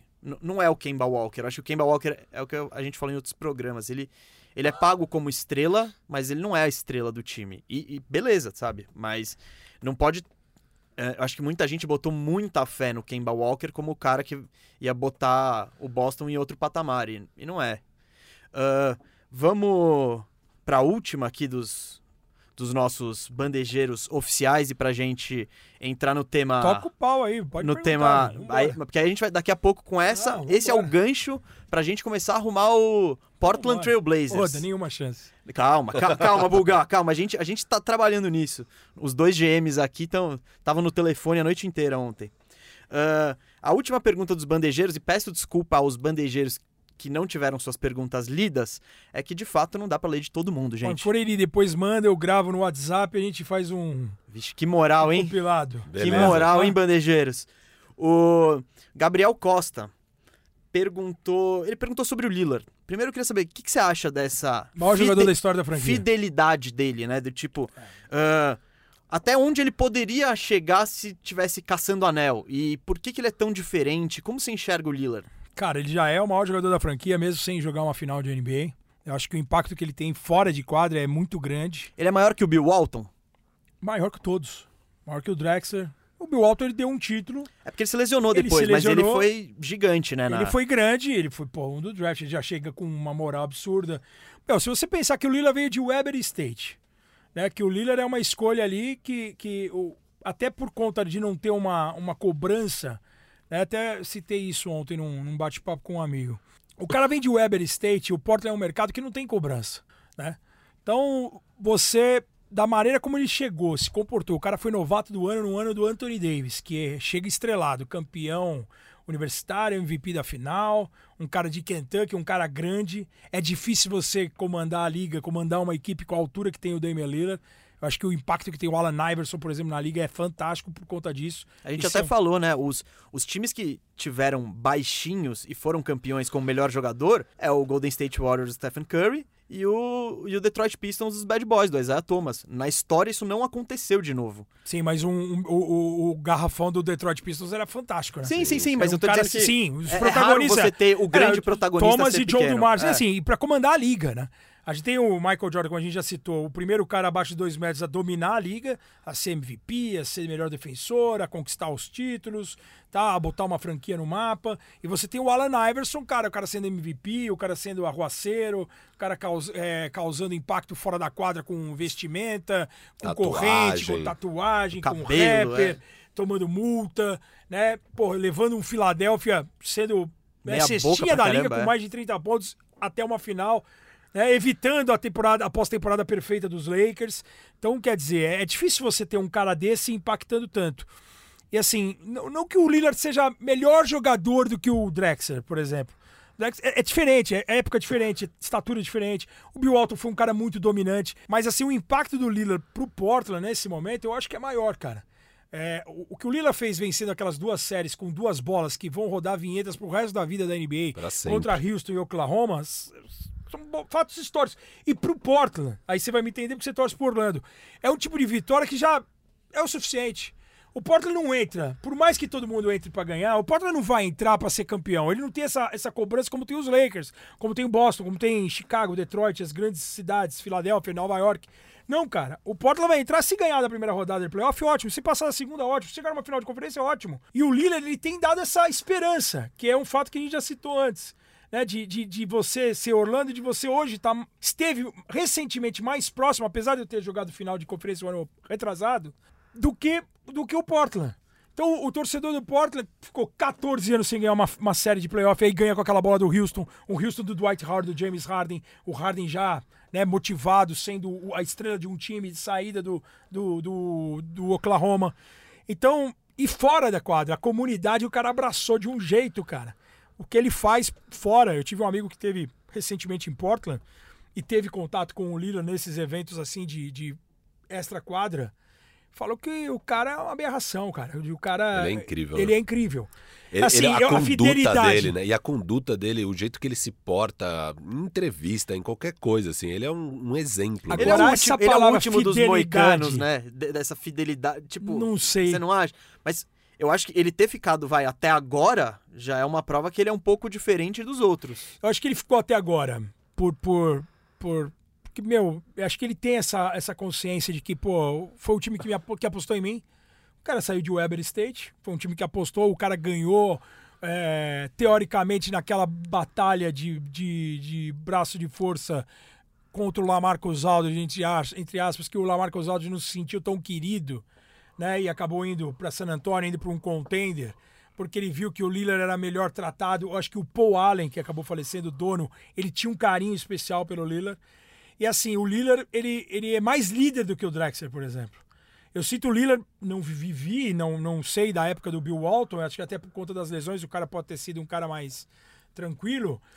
Mas o, o maior líder que o Portland teve, do- dos que eu vi, foi, foi o Lillard. Ele é um, um cara que você. Eu imagino que o cara que vai jogar em Portland fala assim: pô, esse cara deve ser o primeiro a chegar, o último a sair. O comprometimento dele com o time, com a, com a cidade, com a franquia no geral. Eu acho que isso que deve motivar os caras. É a mesma coisa que a gente fala, pô, se o cara não jogar bem no Golden State Warriors, que tá afinado de dentro para fora, ou, né, com, com a gestão do Boy Myers, com, as, com os drafts, com, com o estilo de jogo, com, com a capacidade, com a inteligência que tem treinador, comissão técnica e os jogadores. Se você não render lá, você não vai render em lugar nenhum. Se você não jogar motivado, vendo o LeBron um cavalo treinando da maneira como o cara treina, você vai jogar bem aonde? E acho que o, o Portland tem essa sensação. Os caras vão pra lá, pô, o que os caras fizeram com o Carmelo esse ano, cara, de, de abraçar o Carmelo, de o, o cara resgatou a vontade de ser jogador, ele ia aposentar. O próprio Ariza estava em Sacramento, podendo ser mentor de uns jovens que tem um time promissor, o Aaron Fox, Bogdan Bogdanovic, tem Buddy Hield, tem tanta gente nova com qualidade lá. Cara, o Ariza não sentiu a vontade de poder ser. E o Ariza foi, chegou muito bem em Portland. Eu acho até que se ele tivesse jogado a bolha. É. Fez falta, Fez, fez falta. Fez falta na experiência. Não que ganharia do Lakers, longe disso. Não, não ganharia, Mas ajudaria a, a, a, a botar essa, essa, essa cota de experiência, de maturidade para algumas peças, ainda mais jogadores, ou para acabar um, Um pouco Gary desse- Trent Jr. é, pra uma molecada que pô, tava voltando de lesão, o próprio que jogou demais na bolha. Nossa, é impressionante. Eu não esperava que ele fosse jogar tão bem voltando dessa Cara, ele lesão, assim. voltou, Ele voltou voando, voando. voando. Absurdo, absurdo. Eu gosto Então, muito dele, mas Também é- gosto. eu achei que é, era uma lesão muito séria pra ele voltar tão da bem maneira assim. como ele É. voltou, né? Mas acho que foi assim, foi o fato de também não ter antecipado, que muitas vezes o jogador, às vezes também é muito do ano, né? Às vezes o cara tá em último ano de contrato, o cara fala assim, pô, eu vou voltar. Eu, Eu vou preciso ganhar preciso dinheiro, voltar, mostrar serviço, e às vezes o cara não volta 100%. Eu acho que nisso, acho que o Portland se ferrou tanto com lesões, Brandon Roy, com o histórico Greg Oden, de às vezes você é, adiantar uma volta e, e o cara não voltar 100%, e acho que no Nurkic o entendimento foi melhor. Então, Cara, pra mim o Lillard é o maior jogador da franquia e, assim, eu brinquei no Twitter no meio da temporada e os caras me bateram muito, porque o Lillard acabou com aquele jogo do, do, do retorno dos Lakers após a morte do Kobe, que era o primeiro jogo, o Lillard destruiu, Destruiu. o jogo no Staples Center e eu aí fiz um tweet falando, pô, eu particularmente por gostar do jogador, eu torço pra que ele consiga um título. E eu não consigo ver ele vencendo em Portland. Então, Calma, calma, Buga, calma. Você Não não, consegue como, ver, não você como. não consegue ver, mas a gente vai tentar. Ô, Isaac, nenhuma chance. arrumando a casa, sobe a vinheta. E diga onde você vai, eu vou pagando. É Vamos isso lá. aí, o Arrumando a Casa é o nosso quadro. Enquanto você tá aí dando uma geral na sua casa, lavando sua louça, a gente tá arrumando o seu time aqui. E hoje, com o nosso convidado Ricardo Bugarelli, vamos tentar arrumar o time dele. Buga, ah, eu acho que vai estar todo mundo aqui num meio que num ponto comum. O que, que você acha? que- Onde você acha que o Portland precisa melhorar? Técnico. Técnico? Técnico. Você não gosta do Stotts? Não. É mesmo? Não, não é que eu não gosto, gosto. Você acha ele Mas eu acho médio? que passou, passou da hora. Acho que o, o Toronto Raptors deu esse exemplo pra gente. Às vezes o cara faz um trabalho bom, mas dá pra ser algo diferente, né? Eu acho que chegou no. É mais do mesmo. Eu vejo isso no- na aposta que o Indiana Pacers está fazendo esse ano. Porque o Nate McMillan, pra mim, fazia um bom trabalho. Mas ele é demitido e eles estão pegando justamente o, o, o braço direito do Nick Nurse. Numa aposta que seja algo semelhante ao que o Nick Nurse fez em Toronto. É, o próprio Golden State Warriors fez isso quando mandou embora o Mark Mark Jackson, Jackson, né? pra botar o Steve Curry ser campeão. É, Bom, ve- é, não, não, ia perguntar, então, que técnico que você gosta? Fala, fala um Cara, eu, alguns aí, assim, sabe? eu- eu- eu, acho, eu- porque eu particularmente acho difícil avaliar o técnico, assim, por não, exemplo. é difícil, é difícil. A- a- a- eu acho que quando o Toronto deu a- a- o exemplo, foi porque é o seguinte: os dois chegaram ao mesmo tempo. O Stotts e o Dwayne Casey eram assistentes do Rick Carlisle no Dallas. Dallas foi campeão, os dois tiveram sucesso. Tem até a história famosa que os três fizeram entrevista para Dallas e os três entraram em acordo. Quem fosse escolhido, os outros dois seriam os assistentes. E aí o Rick Carlisle assinou e os dois ficaram assistentes. Que legal. Eu não E o- sabia disso. E o, e o, e o, o Dwayne Casey vai para Toronto. E o Toronto começa a crescer, a ser melhor time de temporada regular da Conferência Leste. E o Portland também começa a voltar à pós-temporada. Não conseguia voltar à pós-temporada, tanto que o Stotts tem já essa marca de seis, sete temporadas seguidas indo à pós-temporada. Você tem é, uma evolução ano a ano de vitórias. Se você tem a presença, a chegada do Damian Lillard, é óbvio que não adianta de novo fazer omelete sem ovo. E, e- e é muito impactante a presença do Lillard. Como foi impactante a presença do DeMar DeRozan, do Kyle Lowry, a evolução do Toronto Raptors lá no Canadá, no leste. E aí os dois chegaram a um limite. O Portland teve um, um problema muito sério numa das temporadas, que é a temporada que o Portland, que eu tinha uma expectativa, é, foi uma temporada que o Wesley Matthews rompeu o tendão de Aquiles. Foi a temporada que o time foi dizimado. O time perdeu cinco dos seis jogadores. O time tinha titulares e o Aaron Aflalo, que tinha chegado no meio da temporada numa troca, que era o sexto homem. Então o time perdeu o Wesley Matthews com o tendão de Aquiles. Perdeu o Batum, que foi trocado pelo Charlotte. Perdeu o Lamarcus Aldridge pro San Antonio. Perdeu o Robin Lopes para free agent. Perdeu o Aaron Aflalo, que também não renovou, porque ele chegou no meio da temporada como último ano de contrato, não ficou, só ficou o Damian Lillard.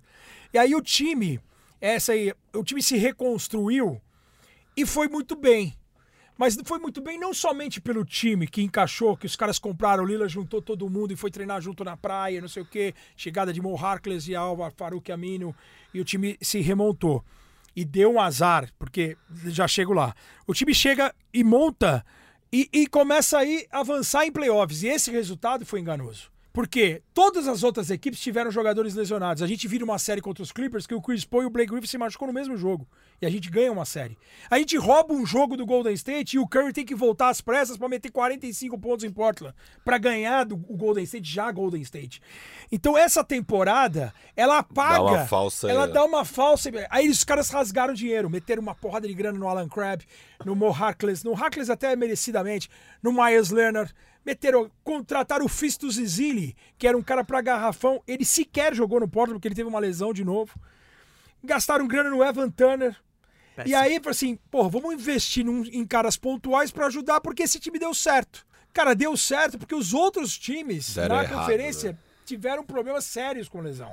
E a gente teve jogadores trabalhadores. O Alfaruque Amino, ele é um trabalhador.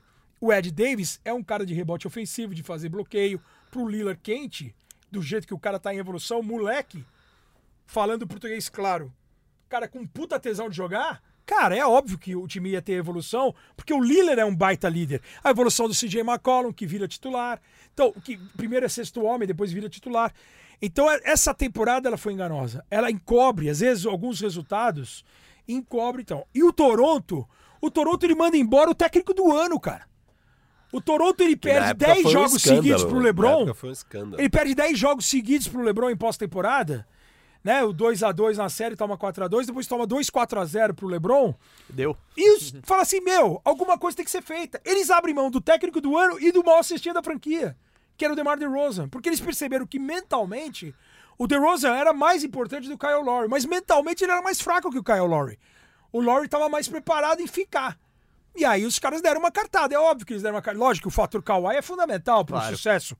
Cara, mas o fundamental foi, cara, tá legal, pô, nós chegamos à melhor campanha, campanha de mais 50 vitórias, campanha histórica, DeMar DeRozan e Kyle Lowry All-Stars, beleza, individualmente muito legal.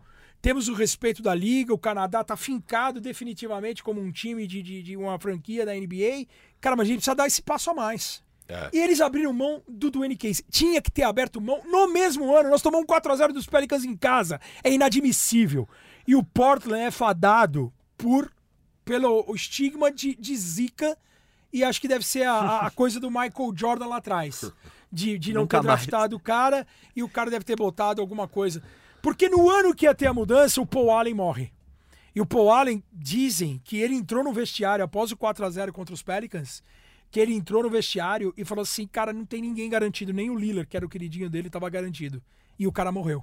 E aí o Portland estreia contra os Lakers, a estreia do LeBron, eu fiz esse jogo no NBA League Pass, E a estreia do LeBron nos Lakers, eu, eu tinha certeza que o Portland ia ganhar, porque é um jogo que o, o, o Portland por si e o Lillard, principalmente, ele se motiva É. pra isso. E o outro não tá levando tão assim. E a estreia do LeBron, porra, nós vamos fincar. Você acha que o LeBron vai ganhar aqui, em Portland? Jogo de estreia do cara, e o LeBron começa com duas dunks absurdas, lembra? E começa com duas dunks absurdas e o Portland destrói com o jogo. Tem um jogo muito sólido. Tem até o Nick Stauskas joga pra cacete esse jogo absurdo. E, e- e o Portland vence. Mas assim, são vitórias pontuais que vão mantendo o projeto. Cara, tinha que ter rifado o treinador. Ah, Buga, você acha que é futebol? Perdeu? Não. O cara fez um ótimo trabalho. Tem feito um ótimo trabalho até agora. Mas e se não tem o Damian Lillard, ele ele faria? Essa é a minha pergunta. Então, eu acho que você mudar... Eu, por exemplo, É, se eu, sou o concordo. Stotts... Acho que a gente já viu na história que tem treinadores que te ajudam a levar até um certo patamar, Exato. mas pra passar de uma certa Você barreira, tem que mudar. você tem que fazer essa mudança. Cara, acho eu, que a gente eu- já viu eu acho que em qualquer aspecto, em vários, não só em Empresas empresa. também, é. O- Empresa. Tem um CEO que vai te levar nomes, até mas, aqui. Por exemplo, aconteceu isso já, meu. O cara foi importante pro surgimento, pro crescimento, mas pra dar esse outro passo, você precisa de algo, de um, de um cara ser, ser mais, é, é, ter uma coragem diferente mesmo. O cara tem que, tem que arriscar. Ele não pode ser mais do mesmo. Não é porque ele tá num mercado que não tem cobrança, porque é difícil jogar no Portland. É, é- é- o Oregon é, é uma região teoricamente Frio, é longe. frio, é longe, é chuvoso, né? Cara, é distante, não tem o glamour de Nova York, de, de Los Angeles, da Califórnia. Cara, mas você tem que criar algo novo. E acho que o, no- já deu. Eu teria feito, o Stotts que teria caído. Não caiu, eu teria voltado uma column para banco. Porque hoje, cara, o importante é você fechar jogo. Não precisa. Se você tem um bônus de, de, de, de 60% de jogos como titular, é uma coisa. Se vai interferir no bolso da pessoa, é uma coisa. Mas você pode mudar o bônus de uma column. Uma column, se você tiver 70. Qualquer outra coisa, como. Se você, o- se você não tiver nenhum jogo de titular, você ganha mais. ou, é, ou senão você fala assim, meu, Macolo, se você tiver 35 minutos em quadra, você vai ganhar em relação. Porque ele sabe que o Macolo vai fechar o jogo. E hoje em dia não tem essa de titular, de reserva. O importante pro jogador é que é o ego, né? Eu vejo é o cara nas entrevistas. fechar o jogo. Eu ainda vejo nas entrevistas jogadores se Reclamando. importando de iniciar o jogo. E eu sempre falo isso, pra mim o que importa é fechar o jogo. Também. Só Sim, e- e, eu concordo com isso, porque às vezes você faz um line-up que você deixa. Sempre vai estar em quadra ou Damian Lillard ou CJ McCollum, com ele sendo o sexto homem. Então, imagina o CJ jogando contra a segunda unidade de outros times, o estrago que ele faz. exato. É, é, um- ou um outro time cansado e o cara entrar num gás total. E a qualidade que o cara tem de meia distância, ou criar algo novo pro time. E Então, e o jogo deles é um ter- pouco redundante, às vezes, Exato. né? De e CJ e defensivamente os dois sofrem muito. É. Apesar do Lillard ter evoluído, o McCollum nem tanto, o Lillard ter evoluído um pouco no aspecto defensivo, mas, cara, não tem, não tem como, cara, você permanecer com dois caras baixos o jogo todo. A gente viu, por exemplo, o Flamengo. O Flamengo perdeu o final semana passada do- da Liga das Américas nos momentos que o Iago, que é um gênio, um ataque, que é um cara que, que, que causa estrago no, no, no- no- no ataque, mas defensivamente ainda ele é um cara alvo por ser mais baixo.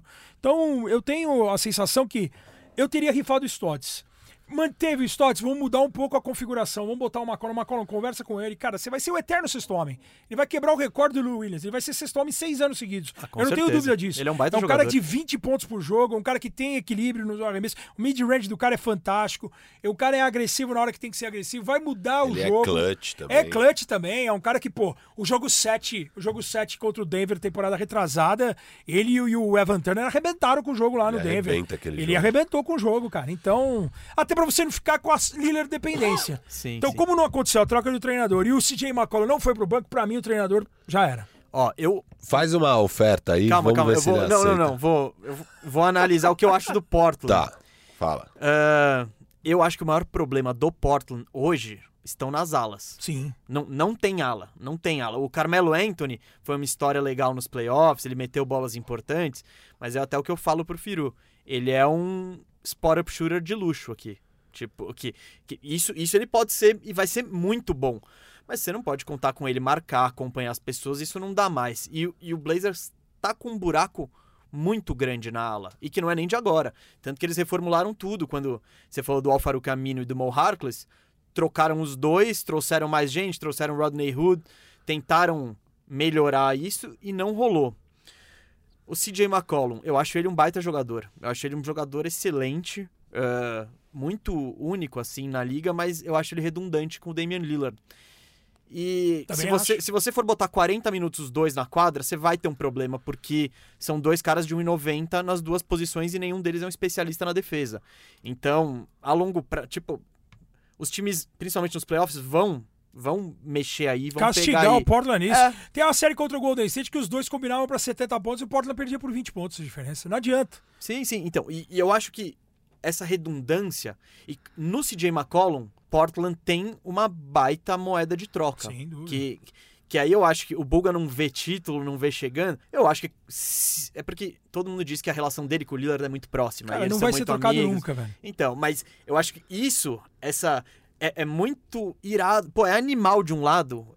Pô, não, vamos manter essa base. Os dois são amigos, esses caras são fiéis, eles estão aqui, eles defendem Portland, mas isso também. Que é o que era o É. Lowry e o DeRozan, né? É, então. é- é- exato. Vou, pô, Mas não- então, o exemplo foi dado, cara. É, É, só é. algumas equipes. Algumas equipes querem jogar contra o, como o Golden State. Não é isso. Algumas equipes têm que fazer exatamente o que o, que o Toronto Raptors fez. Sim, sim. Não É, se acomodar é. com, com. Ah, fiz 60 vitórias na temporada regular. Foda-se. Exato. Vamos seguir o barco, cara. Sim, eu quero título. Eu não quero 60 vitórias e perder pro LeBron na final. Não, Vamos e mexer ser alguma varrido coisa. pelos É. Pelicans numa primeira rodada de playoff. Exato, e, o, e eu acho que o, o, Blazers tá nisso. Tá, tipo, tá legal, pô, tem uma- a torcida gosta, tá interessante, mas o cara vem de camisa, remexer, o cara é rapper, é. o cara tá no, no intervalo do All-Star. O cara é um, fã- um fenômeno. O cara, acho que hoje é um dos caras mais temidos da liga. Com certeza. O que esse cara fez na bolha, o que esse cara faz. É, é algo candidato a absurdo. MVP Sim, desse é ano. agora, né? respeitadíssimo e. Enfim, ele é Finalmente respeitadíssimo, né? É, Porque ele é, foi demorou, também. Esse, sim. esse aí teve que. Não, o- Esse também teve que falar esse put some respect on my name que o LeBron Porra, fala. sem isso dúvida, aí é verdade. Não, ele, ele é o melhor. Em caixa alta, Pra ele. mim, ele é o segundo melhor armador da NBA. É o Curry e ele. Eu ponho ele na frente de Westbrook, de Irving, de. Pode, pode dizer aí quem que você quiser. Então, mas voltando, eu negociaria CJ McCollum. E eu acho que o Firu deve ter alguma coisa. Ele Algo prefere entre- não. Eu É. não sugeri nenhuma troca de CJ McCollum, porque eu fui conservador aqui, imaginando que não vão Não vão querer trocar, fazer é. isso. Mas eu concordo que é um bom caminho. Fala aí suas Ó, trocas. Essa é a troca, porque eu tenho muita vontade de perguntar pro Bulga nisso. Uma negociação envolvendo Aaron Blazers Gordon. e Orlando. Exato. Ah, O, ó, o Aaron Gordon, ele, ele é perfeito pro Blazers, na minha opinião. Ele encaixa Também ali. acho. É tipo a peça ideal. E no Orlando ele tem muito protagonismo e ele não precisa de protagonismo. Ele precisa de menos bola na mão e jogar mais no, no flow do jogo.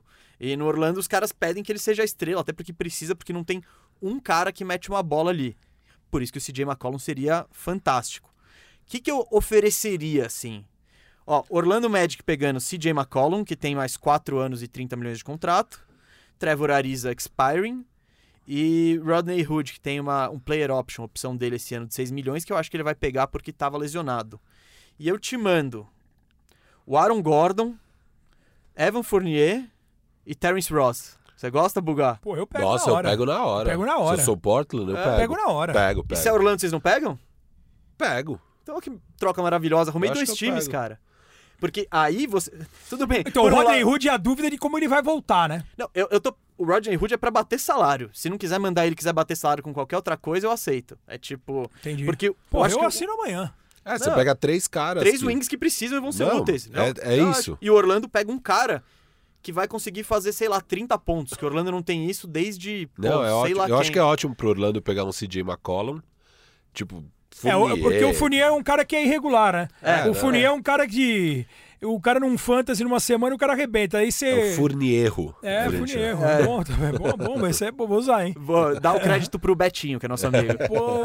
Furnierro. Hora Mas que o cara eu- amassar o aro. O duro é falar isso e o cara mata três seguidas e É. acaba com a, com a brincadeira. né? É, ah, mas, Mas aí faz parte, Mas, mas é, é mas aí você viraliza, pô. Não, mas, mas, é, mas a chance de dar certo é maior, né? É, Porque o cara é, erra é, bastante. É, é a magia das, é, a magia das... Então, eu acho que vocês pegam dois chutadores Ótimo. bons. Ótimo. Um ala que o Aaron Gordon é o melhor 4 possível pra Mas e os do- contratos do Terence Ross e do Fournier e do, do. Aaron Gordon? O Aaron Você- mas em Gordon, quanto doi- tempo? dois... Amarrar os caras? Hum, Porque... Não, não, os dois são bons. O Aaron Gordon, dois anos e 18, an... 18 milhões de média por ano. É Tá. um bom contrato. Terence Ross, três anos, 13 milhões de média. Que não é, 13, não é ruim. tá bom. É, Tá bom, tá é bom, ruim. tá bom. E o Fournier tá no é player option, último ano de Ótimo. contrato, com Ótimo. 17 milhões. Ótimo. Não, eu, Passou? eu- eu- Passou? Passou, Nossa passou. senhora, hein? Que beleza. Fala todo mundo outra aí. feliz, todo Vai, mundo feliz. fala Tem mais, mais uma aí. alguma O aí? resto é mais sonho. Isso aqui eu acho que dá pra acontecer. Ah, isso aí Fala você tem que um mandar sonho, hoje. então. Manda Fala- no Twitter. Copia o Orlando. Você tem, o, arroba você tem o contato do. GM lá do Blazers? Não, mas quando eu não, eu- esse cara eu nem fala o nome dele porque eu tô revoltado, porque eu sei que o Stott só não cai por conta dele. Se, se cai um, cai o outro, porque eu, o cara que trouxe. Sim. Vou imaginar que o mesa que trouxe aqui o Firu. É, de fato foi o que vamos ter aconteceu. que tirar o Firu, então é exato. Pô, então vamos tirar os dois. Se cai um, cai os dois. Tamo Quem que junto, trouxe esse Firu. Firu? Ninguém É o derruba Mesa. nós, não, mano. É isso Aqui aí, não, meu. É isso não. aí. Que não. O, olha, os sonhos que eu acho que fazem sentido. Por exemplo, ir atrás do Ben Simmons. É que nem, nem- o Sixers não vai trocar. Mas o Ben Simmons por CJ McCollum, Gary Trent e um pick. Não troco. Não troca? Não troco. É mesmo. Eu Porra. acho que o Ben Simmons seria Gary perfeito. Trent vai ser um monstro essa temporada, pode anotar. Não, ele. Não troca Por nem a isso, pau, por isso que eu acho que ele é uma peça Eu importante não pra E troco eu acho que o Gary Sixers não troca também. Também não troca. Não, eu acho que essa é mais sonho. Eu- eu- O Sixers tá mais sonhando uma. com o Barba agora. É, é. Eles E tão- o. E você acha que tem alguma chance disso acontecer? Eu acho que não. Só se botar o Simmons no jogo. Barba em, em Filadélfia. Eu acho que tem chance. Eu acho que tem chance. Eu acho que tem chance por causa do Daryl Morey. Daryl Morey é um monstro, eu acho que tem chance. Eu acho que tem chance. Eu fiz a troca perfeita. Off topic aqui rapidinho. Vai lá, vai lá. embora. Harden e Westbrook pro Sixers. E o, e o Houston recebe Ben Simmons, Matisse e- Tybal, Al Horford e dois picks. Eu acho que tá todo mundo feliz aí. Mas bora, bora continuar aqui. Não, Vamos- não, não abriria a mão do Tybo. Ó, olha só, o do Cauê- barco do Cauê. O Cauê, que foi nosso convidado aqui, que a gente arrumou o Não Sixers. abro mão dele nem fudendo. Ele falou isso também. Ele- Ele, ele- fala que ele não abre mão do Ele, Não abro mão. ele quer melhorar o Sixers, mas não quer Não, abrir mão eu- do Tybal, do Tobias Harris. O, Do... O Tybo, o Tybo ele foi mal utilizado. Sim, eu, eu sim. cheguei Não, a é mandar muito uma bom, mensagem ele é pra ele no bom. Instagram, cara. É. Eu fiquei tão revoltado. É óbvio que o cara não vai ler, não vai ler nunca. Mas o Tybo, ele foi o melhor defensor da Sim. NCAA. Ele foi um monstro, cara. Mas essa procura pelo 3D também tem a bola. É um, é um, é um- até um assunto pra vocês aqui. A bola de três, a procura pelo novo Novitsky e a procura pelo 3D. Essa loucura de transformar o defensor num chutador de três, isso é um absurdo. O Taibo, ele nunca foi chutador. E se você vê, o- ele só trabalhava na- na- nos corners e matando bola de três. Quando ele cortava pra dentro e batia pra dentro e dancava, porque ele é um cara de, meu, é um cara de 95 com 2 e 13 É, de envergadura. gigante o braço Esse dele. cara é um lango-lango, cara. O cara vai pra dentro. Cara, cortou, vai em direção à cesta. Cria um mismatch, vai, vai em direção à cesta. Ele não pode ser fi- ficar. né, Porque os caras já mataram o que, o que o cara faz. Ele vai ficar equilibradinho. Defensivamente, ele é um monstro. E vai evoluir cada vez mais. Nós estamos falando de um moleque. Sim. Ele é muito bom. Agora, no ataque, o cara vai ficar paradinho ali na bola de três, no corner, como se fosse um PJ Tucker. Não, ele não pode ser isso, cara. Ele não pode ser isso. Eu acho que a culpa de ele ter jogado dessa maneira é do Brett Brown. Então, com uma mudança agora de configuração, tudo bem que é o Doc Rivers também, não sei o que o Doc Rivers vai fazer com ele. Mas, enfim, eu acho que ele foi mal utilizado. Voltando. Eu vou Vamos falar lá. de duas trocazinhas bem. CJ McCollum? Não, bem simples. Não, calma, aqui. calma. Só o Fala. último alvo que eu acho que essa talvez escutassem, também é sonho. Paul George por CJ McCollum. Nenhuma chance. Não quero o Paul George. Imagina o Paul George com o Lillard. Os caras se odeiam. Não, então, exato. É, Nenhuma essa chance. eu não, Não, é isso. Nenhuma É, chance. Eu falei que não rola. Ia ser uma baita história se, o- se o Paul George viesse e o Porto fosse campeão. Os caras se abraçando no final, pedindo as Não, fases. é que seria. se- Nenhuma chance. eu- fa- não, não, não tem chance de rolar, mas acho que faz sentido. É, eu acho que As em peças. termos de basquete faz, Faz sentido, sentido. mas eu nu- nem cogitei Ah, essa sim. troca. Não, então é Sim, isso. necessidade. Necessidades, Em é, termos tipo- de necessidade, olha, o Paul George Não, na mas- 4, o CJ McCollum na 2, lá ótimo. Imagina o treino do Lillard com o Paul George, os dois. Nossa, se xingar direto. Ele ia pedir pra sair E fora. aí, Firo, e vamos então para outros cenários. Encerrando a parte CJ McCollum, o Blazers tem outras alternativas. Provavelmente vai ter, com, com a saída do salário do Hassan Whiteside, deve ter algum dinheiro na para gastar em free agents. Vai ter. Sabe tem quem eu acho que é um peças. ativo? O ati- Trevor Ariza. Não, Zach Collins. Eu Mas acho. ele tá machucado, cara. Eu não sei se agora ele é um ativo muito. Ah, eu acho que tem times que não tem por que não apostar no Zach Collins. Ele tem um upside bem alto. Óbvio, você não vai pegar nada gigante, até porque o salário dele é de 5 milhões. Vamos lá, vamos lá. Zach Collins na, na, na mesa, Firo. Ó, duas, duas troquinhas de Zach Collins, bem humilde, só pra melhorar um pouco a ala do. Não, cê- não é assim que você não vai entregar o título do Buga agora. Não, não vou dar o título, eu vou dar uma melhoradinha Sim. na ala, título que é algo entregar que vocês estão precisando. Mas Zach Collins por ser Diosman. Uh, esse cara ele é meu queridinho Que do que você fantasy. acha Há disso? dois anos eu escolho ser Você gosta de ser Diosman? Gosto. Mas eu ainda apostaria no Zé Collins. Eu acho que ele É, tem... eu gosto do Zach Collins, eu apostaria nele. Mas a questão é que você tem o Nurkic. E Mas é um cara que pode dar espaçamento. O, o Zé Collins, o, o, o problema dele é... é... Ficar em quadra. Não, eu acho que o problema dele, ele, ele, ele é muito afobado. Ele jogou a final, eu fiz Gonzaga em North Carolina. Cara, ele, ele fez quatro faltas em três minutos. Acho que eu vi esse jogo, inclusive. Ele é muito afobado, cara. Ele é muito afobado. Então é um cara que, se ele tiver essa. E ele já melhorou, cara, já evoluiu. Ele tava bem, teve uma lesão séria no ombro, agora teve a lesão de tornozelo. É um cara de espaçamento, é um cara que defensivamente pode ajudar, ainda mais que o Ração Whiteside vai embora. Ele é um bom defensor de área. Se ele tiver esse tempo de bola que ele precisa adquirir, ainda é um cara novo. É um cara que ele ele tá com muita vontade de mostrar. E eu acho que ele tem que ser melhor guardado. Até antes de falar, sa- saiu uma notícia quente, um rumor que estão especulando de verdade, que é Zach Collins, Ariza e Rodney Hood por Gordon Hayward. Eu não gostaria. Porque eu tenho medo do Gordon Hayward de ser dividido. Tudo bem que É, o você Gordon tá, Hayward... tá- na, teo- na teoria é legal, só que é isso, você tá pegando um cara que tem. que tem um cinco- histórico últimos e cinco tem- anos ele e- tá E machucado. o mental dele também não tá bem. Então, assim, até pra casar dinheiro, o Gordon Hayward falou que testaria o mercado, que acho que vai rasgar o último ano de contrato Será? dele de Boston. Saiu uma notícia ontem É, eu disso. já tinha falado Eu aqui. acho isso bem. Eu acho Que muito ele- improvável, é muito dinheiro. ele- Eu acho que é provável, porque tem esse escrow de 18% nesse ano, que poderia até ser maior, talvez. E Então, aí ele, ele, ele também tá se. Assim, eu, eu acho difícil, por ele ser o queridinho do Brad Stevens desde Butler, o Brad Stevens abrir mão dele. Não, porque, vamos pensar de verdade, o Gordon Hayward não conseguiu desenvolver, não conseguiu voltar. Não fez nada em Boston, é, não fez nada. Ele não fez nada. A passagem dele é, é zicada como aquela guerra de emojis, lembra? Que o Rudy Gobert, os Uhum. caras falaram assim: ah, não vai, vai, vai, vai embora? Então, beleza. Deve ter amarrado o, o- o boneco do cara em algum lugar. Não, é Você entendeu? É impressionante. impressionante o que aconteceu com a cara do né? cara. Primeiro Cinco minuto, minutos. é, Cinco minutos o cara machucou. Então, não sei se pegaria essa. Cara, eu gosto do turco, que é macedônio naturalizado turco. Acompanho ele bastante, desde a época de Anadolu, FS Istambul, na, na, na, na- no Sports Plus. Mas eu tenho. Eu, abri, eu gosto do Zach Collins ainda. Não, é um cara que eu não abriria mão. O CJ McCollum, apesar de eu gostar demais e ter a opção de ser bancário, sexto homem, essa do Orlando, por enquanto, é, é a que eu mais Ah, achei eu, também. Eu, eu nem quero apresentar as Não, para outras. apresenta que as eu- outras, apresenta. Eu só tenho mais uma, então. Zach Collins e Rodney Hood Hum. pelo Eric Gordon. Eu pensei em Eric Gordon também. O contrato dele é meio assustador. Tem 4 anos, É, 16 o milhões por ano. dele é anos, 17 milhões.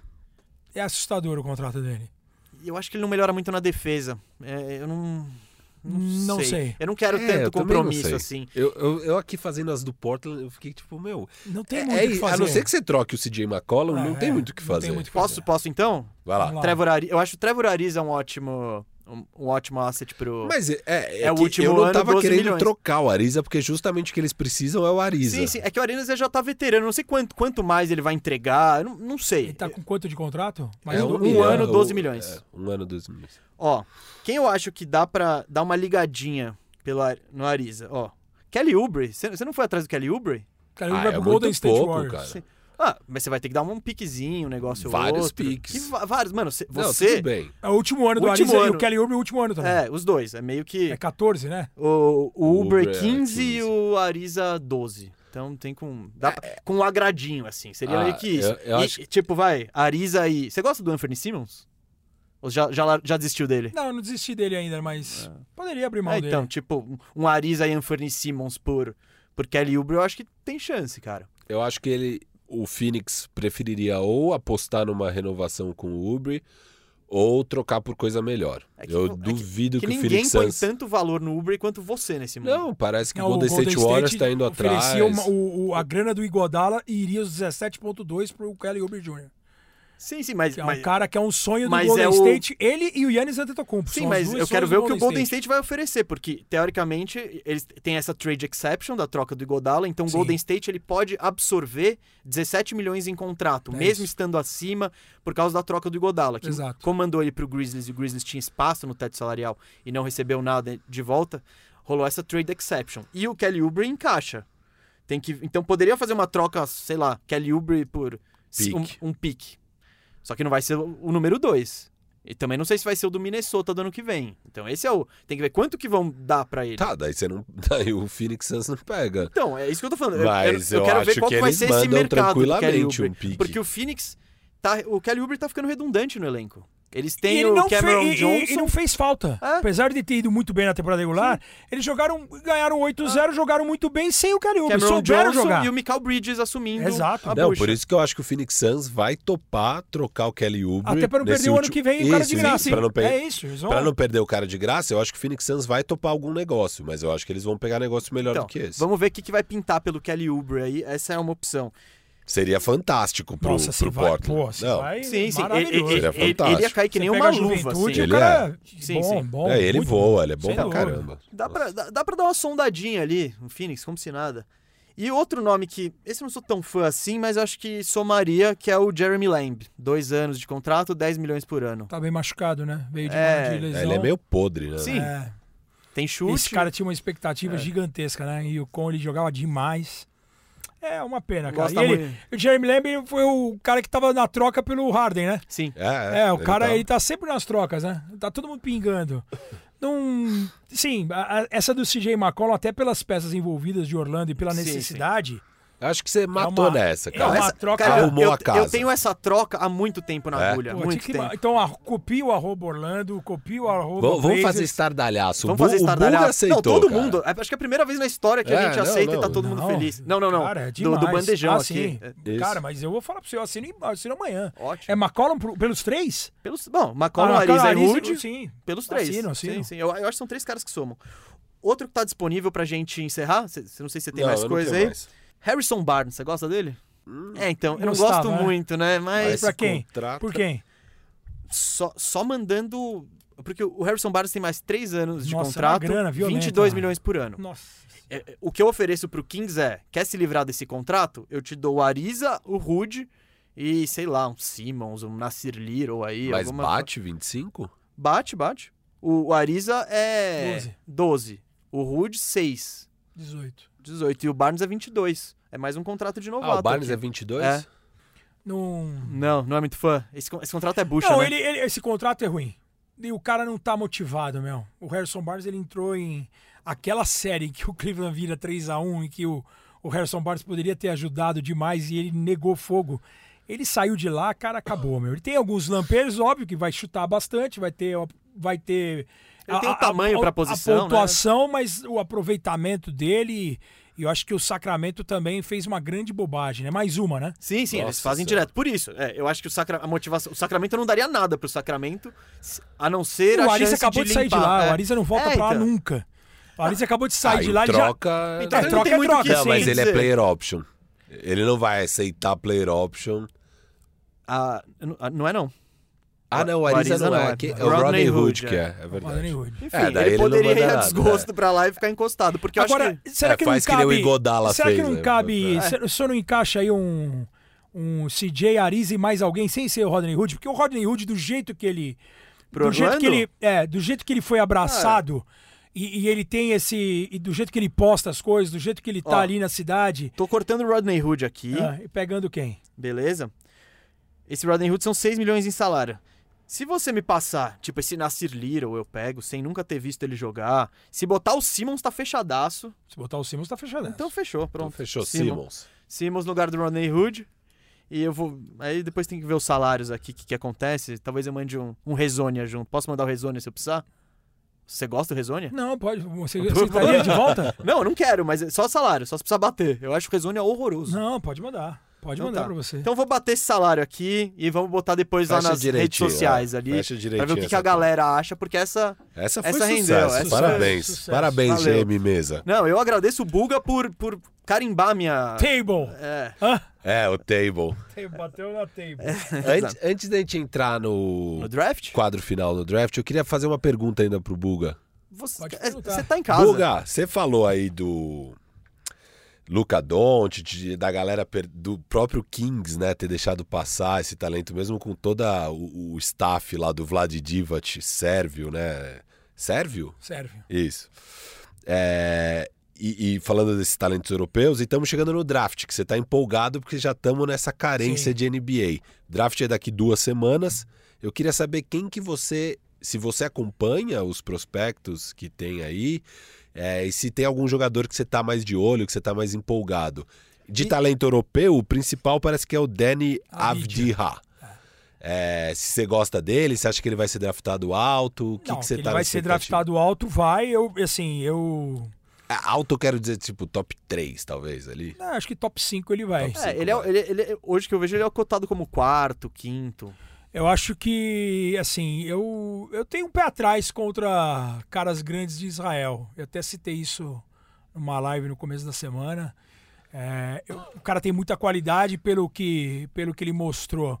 Mas não é parâmetro a Liga Israelense o cara ser um playmaker, o cara ser um cara diferente com 2 metros e seis e saber ter passe. É a versatilidade que todo mundo procura, né?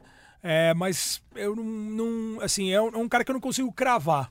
Até por históricos aí, o Liori Eliarro, que era um israelense também que jogou demais pela seleção, foi grande estrela. O próprio Omri Caspi era um jogador diferente na Europa, isso não quer garantia. A gente citou o Mirotic aqui, que era um cara, meu, duas vezes melhor estrela jovem da Euroliga, 20 pontos de média no Real Madrid. Um cara consolidado jogando em alto nível, em Euroliga, em Liga CB. E na NBA o cara teve muitas dificuldades defensivamente, um cara mais lento, um cara mais pesado. Eu não sei, cara. É, é, é uma aposta, é uma aposta. E como toda aposta pode dar muito certo, pode dar muito errado, tem muito o peso do, do time para onde o cara vai jogar, expectativa criada em cima do cara. É, eu acho que a gente tem que ter um, um- um pé atrás. Dos, dos americanos, assim, esse Anthony Edwards, acho que até pela confiança, pelo estilo de jogo, acho que é um cara, apesar de ser freshman, eu não gosto desses one and done, assim, do cara que parece que vai querer ganhar dinheiro a qualquer custo, mas ele me parece um cara pronto. E o melhor do ano, aquele Obi Toppin ali de, é, de Dayton, que foi o melhor jogador do basquetebol universitário, esse cara me parece mais pronto, assim. Um cara que pode chegar num Cleveland pela necessidade. O Cleveland deve perder o Tristan Thompson, deve abrir mão do André Drummond. E é um cara para jogar ali numa posição 4-5 para ajudar, principalmente na 4. É um cara que pode ajudar bastante, assim. É um cara que pode causar um impacto de cara. Ah, tem outros jogadores, assim, armadores, né? Que os caras estão falando bastante. Você acha que o Golden State vai com o James, com o Wiseman? Eu acho que se, eu acho que o Golden State vai rifar essa pick 2. Eu também. Eu, Eu tenho também uma acho. sensação de que Minnesota, Golden State, Atlanta, 1, 2 e 6, isso vai tudo pro espaço. Saiu a notícia ontem que Boston, Orlando e. Boston quer subir, né? Que eles têm três picks. O, o, o Philadelphia poderia também subir, ou fazer, até sonhando com, com Harden ou com alguém. Então eu vejo, eu vejo o Golden State, se for ficar com a pick, é o Wiseman. Não tem outro encaixe. Eu acho também. E, e se for. e se- mas eu ainda vejo o Golden State metendo um Wiggins, um Pascal, essa pick 2 e mais alguém pelo Yannis ou, ou até um Draymond Green, sabia? Eu, eu, eu li ontem uma Pôr o matéria de, balaio, né? de, de, de uma troca que, que o Golden State está preparando uma troca irrecusável. E para ser irrecusável com as peças que tem, eles abririam mão do Draymond Green. Michigan não é tão distante de Wisconsin, né? E o Draymond Green é de Michigan. Então eu não sei, eu não sei se entraria essa nesse balaio aí um Draymond Green, acho que com o Draymond Green é irrecusável. Não, o, Se o- você meter Draymond Green, pick 2 e Andrew Wiggins, o Antetokounmpo vem. Não, o, ele tá muito bem posicionado, até porque num negócio desse, o, O Golden Milwaukee... Não pode eu acho pegar que o Wiseman. tem Não, e o Milwaukee pode passar a bucha adiante. Tipo, pegar. Tá bom, você vai pegar isso aqui, mas leva o Bledsoe junto, sabe? Do tipo, pode ser uma maneira de limpar os tetos. Sim, e você pode pegar um Wiseman. Sim, Que é claro. um cara que tem um puta potencial, um cara grande, um cara defensor de aro. Eu acho um que. cara que pode espaçar a quadra, o Brook Lopes também não é novinho. Sim. Você pode melhorar e, e- Não, e pro não- e futuro. manter. a- é, Exatamente. Eu acho que o Bucks pode topar essa troca. Inclusive, surgiu no bandejão justamente essa troca, né? Quando a gente tava arrumando o Bucks, de mandar junto o Draymond Green, só que aí viria o Bledsoe. Quem, quem Sim. sugeriu Ah. foi nosso convidado na, naquela É, vez. então. E, só que a única coisa que eu acho é que o Bucks exigiria, além desse pick 2, o pick do Minnesota do ano que vem. Eu acho que tem que ir dois picks. Tá tudo bem. É, Não, não, e tudo bem. Não, pro Golden chance pra State. pegar, Pro pegar o Yannis, Yannis, é, né? pegar o Yannis vale State, tudo, eu acho que é uma vale. tentativa. Que, é- que é o que o Lakers fez com o Anthony Davis. Cara, Leva toma aí, tudo, toma leva esse tudo, caminhão, leva, tudo. Eu Tchau. só, eu só. Eu fiquei triste só com a saída do Josh Hart. Acho que era um cara que o Lakers tentou até o final não Manteve. colocar no É. projeto. E o Josh Hart, até pela, pelo QI dele, pela trajetória dele, e a gente viu o quanto ele postou nessa ele, pós-temporada. seria, ele seria com certeza o terceiro melhor jogador do, Do, do do Lakers. Lakers, é um cara que pega rebote ofensivo com uma facilidade, apesar Pro tamanho do tamanho dele, né? E, e- e é um cara que a gente percebeu o quanto ele sentiu não fazer parte desse título, dessa história, né? Acho que é, a temporada inicial do Kuzma garantiu o Kuzma na, na- no, no, É, o no elenco. queridinho do nosso Firu Não, não é meu queridinho. não é mais. Não é mais, é, aposentou. Bom, gente, Draft Bandejão, nosso quadro, que você já deve saber como funciona. Como é, é bem simples. Isso a é uma gente loucura, hein, meu? escolhe. Esse vai ser legal. Ah, o de hoje só, vai ser eu legal. só escolhi os meus cinco titulares, o resto vai ser aqui, ó. Vai ser na. Ah, Ah, então tá. na Vamos ver, vamos ver quanto tempo eles vão, vão É, sobrar. O que, que é o draft bandejão? A gente escolhe um tema e monta times a partir desse tema. E com o Bulga aqui, a gente quis pegar um tema pesado. Vamos montar nossos times a partir de 2000, gera- pós-Jordan, assim. Esse século. Esse século. É, é o recorte que criamos. Mas começa E por posição? Não, não, não. Cara, Escolhe qualquer, aleatório. Aleatório. E é o quê? Ordem alfabética? A É, gente dois tirou- ou um. é dois ou um. Não, Buga, Firu e Mesa. Ordem alfabética. Ele Tá bom, de- vai. Ele definiu. Vambora? Tá bom? O que, que você quer? Eu É não gosto de ser o é segundo. que ele não vai pegar o Lebron. É Não, isso. não, Não, não, não, não, um, não, um, um. Eu sou o último, eu sou o último. 2 1 2 1 O Buga tá mandando. A, pior posição é a 2, mas eu topo o desafio. Bora. Vai. Bora. Pode Então, começar, Buga Buga. tá no Você relógio. escolhe um. Vou deixar ele pra você, tá? Pô, beleza. Tim Duncan. Uau! Olha que, que sacanagem, Buga. Pô. Bom, beleza. Então o meu é LeBron. Calma aí, eu tô Claro. anotando aqui. Não vou nem explicar por quê. Não, não precisa explicar, É, né? não. Precisa? Não, não precisa. A gente, a gente faz mais caras, corrido. tá. É. Shaq Kobe. Óbvio. Pô. Ah, porque você é o terceiro e ele é o É, quarto? Snake, bate e é. Snake, é. Agora sou eu, e daí você vai escolher duas. Entendi. Kobe e Shaq, você? Ah, sim, eu tô. Eu tô. tô apelando pra nossa torcida do Lakers aqui. É, Kobe Shaq, você foi bem. Dá até pra falar que tem entrosamento já. Sim. E as tretas também.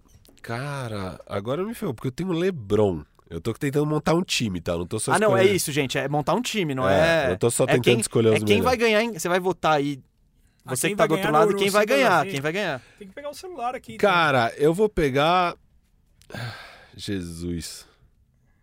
Jesus, tá? Eu vou pegar o Steph Curry Olha só. pra jogar com o LeBron. Você tá, pe- apostou no time popularidade. É, Pegar o Steph pra jogar com o LeBron. Você vai ganhar por isso. Eu vou de Dois, Buga. Dois agora, Buga. Iverson e Duran. Iverson. É, então o que me doeu foi deixar o Eu- Duran É, passar. eu sei. Você não quis, você não quis ter. Mas eu achei que ia ser meio. Cara, ia ser perfeito o LeBron e Durant. Ia ser all- não ia Você ser não over, tem, não, cara. Você não tem, você não dá pra ser melhor que isso, é. Você põe um pivô ali já era. Você pegou Duran e. Alan Iverson. E Iverson, legal. Tava alto aqui na minha também. Eu vou pegar então pra jogar com esses caras. Meu queridinho Michael Porter Jr. Garnet. É, É. agora, agora eu pego dois aqui, vamos lá. Tô com a minha listinha. O cara tem lista, meu. Não, eu fiz, eu fiz. Eu tenho o Shaq e o Kobe. Você não precisa de mais muita Não precisa coisa. dizer mais nada. Pode pegar o Caruso e o Kuzma. Novitsky. Dirk. Nossa senhora. Muito forte. tá tá muito forte. Eu- E Kawhi. Filha da mãe. Ninguém vai ganhar do meu time, tá? Só tô avisando. Porque eu tenho um armador na agulha aqui pra última. É que eu já tenho armador, né? Cara, eu vou pegar um dois aqui que joga direitinho. Dwayne Wade. Puta, pegou grande, hein, meu? Filha da mãe. Ele Buga. pegou e me matou, né? Se eu pegar um armador, eu ferro todo mundo, né? Vocês estão precisando de armador, né? Não, eu tenho, eu tenho três opções aqui que eu tô feliz co- com a minha última. É, eu já matei minha dupla de armador. Curry e Wade. Buga tem tenho- Iverson, Duran e Duncan. Putz, os caras pegaram os melhores ali. Kawhi, LeBron. Apesar, que eu, boa, né? apesar que eu vou meter o Duran... Um Duran na 3, meu. Vai time grande. É... Eu vou de... Eu que peguei o Kobe cedo porque eu achei a posição 2 ela tava Carente. mais mais carente. É a mais carente de todas aí, eu Kobe acho. Wade. É, eu dei sorte de pegar o Wade aqui, É, que é o agora. segundo melhor dois. Você pode colocar o Pode Iverson, jogar o Iverson dois, de é. dois, né? E pegar um armador, o Kid, Nash. Lillard. Lillard. É, o Lillard. CP3. É, eu vou de... Eu vou de Ginobili, só pra ter um estrangeiro. Boa. Falta um ainda. Ah, eu tenho que fechar agora o time, né? É, o seu time fecha Aí agora. Você vai escolher se o Duran vai jogar na posição 4 Ou na 3. ou na 3. E você tá com o Duncan, que pode jogar na 4 ou na 5. É, eu queria o cheque, né, meu? Pega o Dwight Howard, que é, é quase igual. Não, quase. Vamos pegar um. Cara, sabe qual, qual é a minha lista aqui de pivôs? Pivô, pivô? Eu tô com Shaq, Dwight e Jokic. Tipo, eu, não, eu também achei essa posição meio... Não, tá muito difícil. Eu tô, eu tô com o Dwight só mais aqui de pivô. de dominância de de de de, de garrafão, né? Acho que tem eu vou botar o Duncan na 5 mesmo. Duran, eu preciso de um cara aí na, na 3. Quem que tem na tua lista? Que é o Yannis? Yannis, Pierce e Carmelo. Puta, vou de Yannis. De Te quebrei aí, Firu? Não. Quebrou, mas tudo bem que o Giannis jogou pouco aí nesse Mas você século. ia jogar do quê? De Jogou dois, pouco, só ganhou dois Você- você MVPs nesse de dois? Hã? De dois? E- O time dele é... O time do Firu até agora, LeBron, Curry, Garnett e Wade. É, mas tá bom, tá precisando de um de um armador, não? Você precisa de um grandão aí, Eu preciso cara. de um grandão. Eu Ah, preciso não, de já um pivô. é o é o Curry, né? É o Curry e o Wade. Ah, Você pode jogar dupla. com um, um 4. Difícil é quem agora? Tem o, sei lá. Eu podia colocar um. Não, mas o Garnett tá jogando já, meu. É, o Garnet pode ser meu 5. Sim. Nessa Sim, modernice, o Lebron- Lebron, o o Lebron 4. O um. vai engolir ele no almoço. É. Eu acho que eu vou ter que pegar o Dwight aqui pra ganhar desse cara. Que dureza. Você com o Dwight? Pega o T-Mac. Não, que time é. Eu, eu posso colocar. Fa... Putz, deixar o Wade na 3? Seu time, cara. Não dá, né? Pegar aqui o é Harden? dois. Não, eu posso deixar o próprio Clay Thompson na 3. Faço os Splash Brothers Fica legal. com LeBron e Gar... eu vou eu vou disso. Eu vou de Splash Brothers aqui. Clay? Eu vou de Clay Thompson. Esse Legal, cara é um hein, meu? monstro. Deixar o Clay na 3, baita marcador, Sim. vai anular o Kawhi e bora. Vou de Garnet no. O Clay é um baita marcador e vai anular o Kawhi. Foi isso que eu Vai, ouvi vai, agora? vai tá, anular. não, Ele beleza. é um baita marcador. Se ele vai anular é uma outra história, mas ele é um baita marcador. Não, ele- eu concordo que ele é bom na defesa, mas... Pera aí. Bom, meu time agora, eu preciso de um armador. não precisa de ninguém. Shaq Kobe, pô. Exato. Derrick Rose. Novitsky e Kawhi. Não. Nem, nem chegou na minha lista, mas Põe o poderia Kid, estar. Cara. isso? Com o Kid você Calma, quem- quais eram minhas Kid opções? e Nowitzki juntos, pô. Vai ser mais legal ainda, gente. O Nash não vai ser legal. Minhas. Quem está aqui Nash na Kobe lista? não, hein? Não vai fazer. Jason Kidd, tem o Steve Nash, tem o Damian Lillard, mas eu vou escolher Luka Doncic. A braba. Ah, um ano de Luca. Não dá pra comparar com Não isso. dá pra botar nessa mesma dá. lista. eu já... sei- É, é- é o cara que eu quero armando meu time, Você tá gente. indo pra- Não, pela sim, mas pro- o armando o time, você põe o Kyle Lowry. Qualquer cara armando esse time, o Rafael Alston, vai dar jeito. Skip My Lou. Não, tinha que Exato. ser o. Kid. ele tá, sabe o que ele tá fazendo? Ele tá apelando aqui apelando? Porque, porque ele jovens. Ah, sim. Pros jovens. Se é apelando pros votação, jovens. Ele se é quer, votação, ele tá isso, apelando. isso. Ele quer ganhar a Ele votação. tá apelando, ele tá apelando. Gente, daqui a cinco anos, eu vou, eu vou ter razão nisso Sim, aqui. daqui cinco anos. Mas eu já sei que ele com 17 foi o MVP da Euroliga. Hoje eu tô satisfeito com a armação dele. Pode, eu vi o que ele fez nos playoffs. Eu É, quero o eu- Luka Doncic. Não, Meu não, mas time calma. está ele tem um, ele gigante. tem um, um teto absurdo, Cara, mas, ele é monstro. mas um, um kid, um kid com Nowitzki já com Não, não, o que a Kid gente... Com entendimento e, e, e É. Kobe Shaq. Não, É, o seria- que a gente viu até hoje, Que tem que escolher isso? o Kid antes. Mas eu concordo que o Luca vai Você ser pegou melhor. o Clay Thompson e tá até o cornetando a minha CP3, escolha? põe o CP3 nesse time aí, meu. Gente, eu quero o meu armador alto. meu time tá gigante, Tá grande, velho. tá europeu. Caraca, tá- tem muita coisa, gente. Não, esse- essa posição 3 é muito boa, porque você já chega e pega Kobe Shaq. Né? posição Você 3, vê, né? você pegou o É que eu LeBron não, de sabia, eu não né? sabia que era vai e volta. Ah, Ah, Ah, aqui é pegadinha, mas faz parte. Tô contente com o meu time, porque pra mim tem o melhor power forward da história. Tem o Kevin Durant que tem tudo saudável pra se manter e pra chegar aos cinco maiores jogadores da história. O Alan Iverson, por ter esse impacto é, que eu já citei em relação a ser um cara baixo e, e ter mudado também um pouco a, a configuração da liga, acho que foi legal. O Yannis é, é uma aposta e o Ginobili até por, por merecimento e pelo amor que eu tenho pelo basquetebol, acho que é um cara que representa muito. Eu acho que é o Não, maior, eu é sou- o maior, é uma, é uma Maior discussão pra vocês. Não, é o maior estrangeiro da história da NBA pra mim. E é o Porque maior- e é o maior porque sul-americano Novitz- da O história? Novitz que ele pôs o Dallas, ele tem um impacto maior, foi MVP, mas como jogador de basquete, o Ginobili pra mim é um cara mais completo. E o Ginobili é o maior sul-americano da história? Disparado. Se ele é o maior jogador da história da NBA. É que o Oscar não jogou NBA. Sim, mas não tem comparação. Não, não, não. Jogador um com o outro Eu, não tem eu, comparação. eu, eu tô com você nessa. tem Eu comparação. tô com você A nessa. gente tá. Não tem comparação. Você não. tá não, hein? Não, pode, você pode Você pode- discordar você de mim sem discordou, problema tá gravado, Firu. É verdade. Você já eu, discordou. eu, eu vou e volto nessa opinião aí. Não, eu acho que o Oscar, ele é um. Ele pode ser. Eu fiz uma, uma participação essa semana. Quem foi o maior arremessador da história da NBA? E aí, as Curry. opções Curry, Ray Allen, Brad Miller, é, Clay. você tem Clay Thompson. E, e, assim, o Clay Thompson eu acho que é o cara mais temido, acho que o cara que quando esquenta é o cara que eu mais tenho medo. O Curry, eu acho que tem um impacto dele. Pelo pacote completo, o cara ter sido MVP unânime, do cara ter revolucionado o estilo, de o cara ter visto esse aproveitamento, que ele chutava quatro bolas de três com 40%, ele começou a chutar oito com o mesmo aproveitamento. E da maneira como ele chuta, o carisma, o Clay eu acho que é, é é mais cerebral nos arremessos. O Curry é mais espalhafatoso, mas tem esse aproveitamento maravilhoso. Conta também o fato do cara ter sido campeão, MVP unânime. O Red Miller matava a bola, o Ray Allen matava a bola, mas eram caras que chutavam mais de dois do que de três. O Curry, há cinco temporadas, chuta o dobro de bolas de três do que de dois. É diferente. O Ray Allen ele chutou mais de três do que de dois nos dois últimos anos em Miami.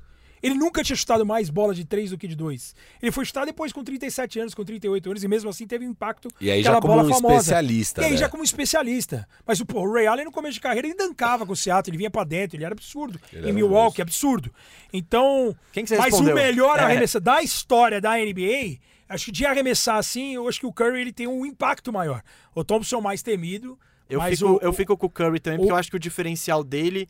Ele arremessa tão bem quanto todos os outros, mas ele consegue fazer isso em movimento, driblando, indo Sim, pra a, trás. a- o- a É quantidade de o arsenal de jogadas pra ele é mais É maior. é, é O- mais o, Red. Miller e o Ray Allen eram caras de muito sair de corta-luz e chutar, Sim. de desenhar a jogada pra eles, mas num mano a mano ali, o Ray Allen, ele não ia dar um crossover, dar um step back, chutar de três e meter. E Essa o não Lillard era. já já entra nessa lista, um Trey Young é capaz de entrar nessa lista É, do jeito que o cara certeza. tá matando bola. E eu fiz uma menção honrosa ao meu maior ídolo, que é o Petrovic, que o Petrovic, quando ele morre, ele morre com 43% na bola de três. É um cara que não tinha esse volume, porque na época não carecia esse volume de três. E o Petrovic, se tivesse surgido nessa época aqui, pô, ele seria o maior jogador da história, sem dúvida nenhuma, até pela inteligência, pelo QI dele. Então, agora, se você botar o assunto mundial, o Oscar é top 5 da história dos arremessadores, como o Petrovic também é. Entendeu? Porque o Oscar é um cara que batalhou, treinou pra isso. Era um cara que arremessava mil bolas por dia. Ele se especializou em fazer isso. Em criar, em, em chutar bastante, em ser esse chutador. E aí, como arremessador, eu acho que o Oscar é top 5 da história. Agora, como jogador de basquete, se você for pegar o âmbito dos dois lados da quadra, de criar jogada, de ser inteligente, de fazer um passe, de se Leitura do posicionar, jogo, leitura né? do jogo, o, o- é, é- é- eu falo no Ginobili de ele ser mais completo, e é difícil, você tá, eu tô, tô valorizando também um cara muito mais baixo do que o Novitsky. O Novitsky ele revolucionou, o Novitsky tem o, o apelo a favor de ser um cara 2-13, que metia fadeaway de tudo quanto é lugar, que tinha espaçamento, matava a bola de fora, e, e- e carregou um time, foi MVP, foi MVP de final, ganhou do LeBron numa final, tem todo esse peso. Mas acho que o pacote, assim, o Ginobili é assim, é do mesmo jeito que eu falei que o Clay Thompson, eu gostaria de vê-lo num time, num Charlotte, por exemplo, ele sendo o líder, mas apesar de ele não ter essa cara de líder, né, ele é mais frio, ele é mais quieto como o Kawhi, mas eu tenho certeza que se o Clay Thompson jogasse em Charlotte, ele ia fazer 35 pontos por jogo, 30 pontos por jogo. Ah, eu acho ele ia também. ser um cara cerebral, assim, ele ia matar muita bola.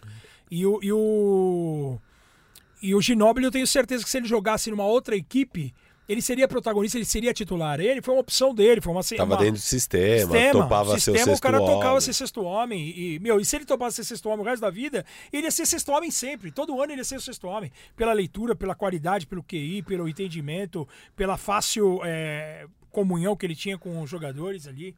Então, mas é uma discussão legal, é um assunto bom. É, eu já ia emendar outra pergunta, mas eu não vou, gente, porque a gente já É, estourou emenda pra a última caramba. aí, faz uma Ah, última última Não, eu ia, Saideira. fa- eu ia falar do Clay, eu ia falar do Curry, ia, ia- ia mergulhar um pouquinho nesse Ia arremesso de três, aí ia é ser longo. Eu acho melhor a gente deixar, Deixar essas um perguntas. programa. Exato, porque o convite pro Bulga já fica, né? Pra quando Sim, ele quiser dúvida. Agradeço demais a presença aqui, pô. Obrigado não só por ter vindo, mas por ter nos dado essa aula de basquete. É isso, obrigado vocês pelo convite aí, mesa. Rafa Firu, feliz da vida, sorriso de, de, de lado a lado, vitória do Lacão. É, e a- já me garantiu, hein? o 18º anel vem no final dessa próxima temporada, hein? É, ele, ele, ele tem medo de cravar no ar, mas ele falou fora.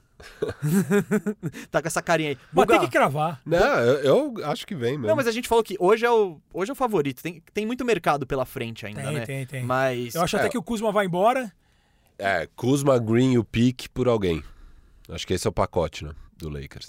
Eu acho que o, o Kuzma vai embora e, e vai vir alguém grande aí. É, acho que a definição do pra onde vai o Yannis. Porque se o Yannis aparece num Golden State, é uma outra conf- configuração. É, aí o Lakers tem que ir Tem que- atrás tem de que ir um. atrás de alguém. Tem.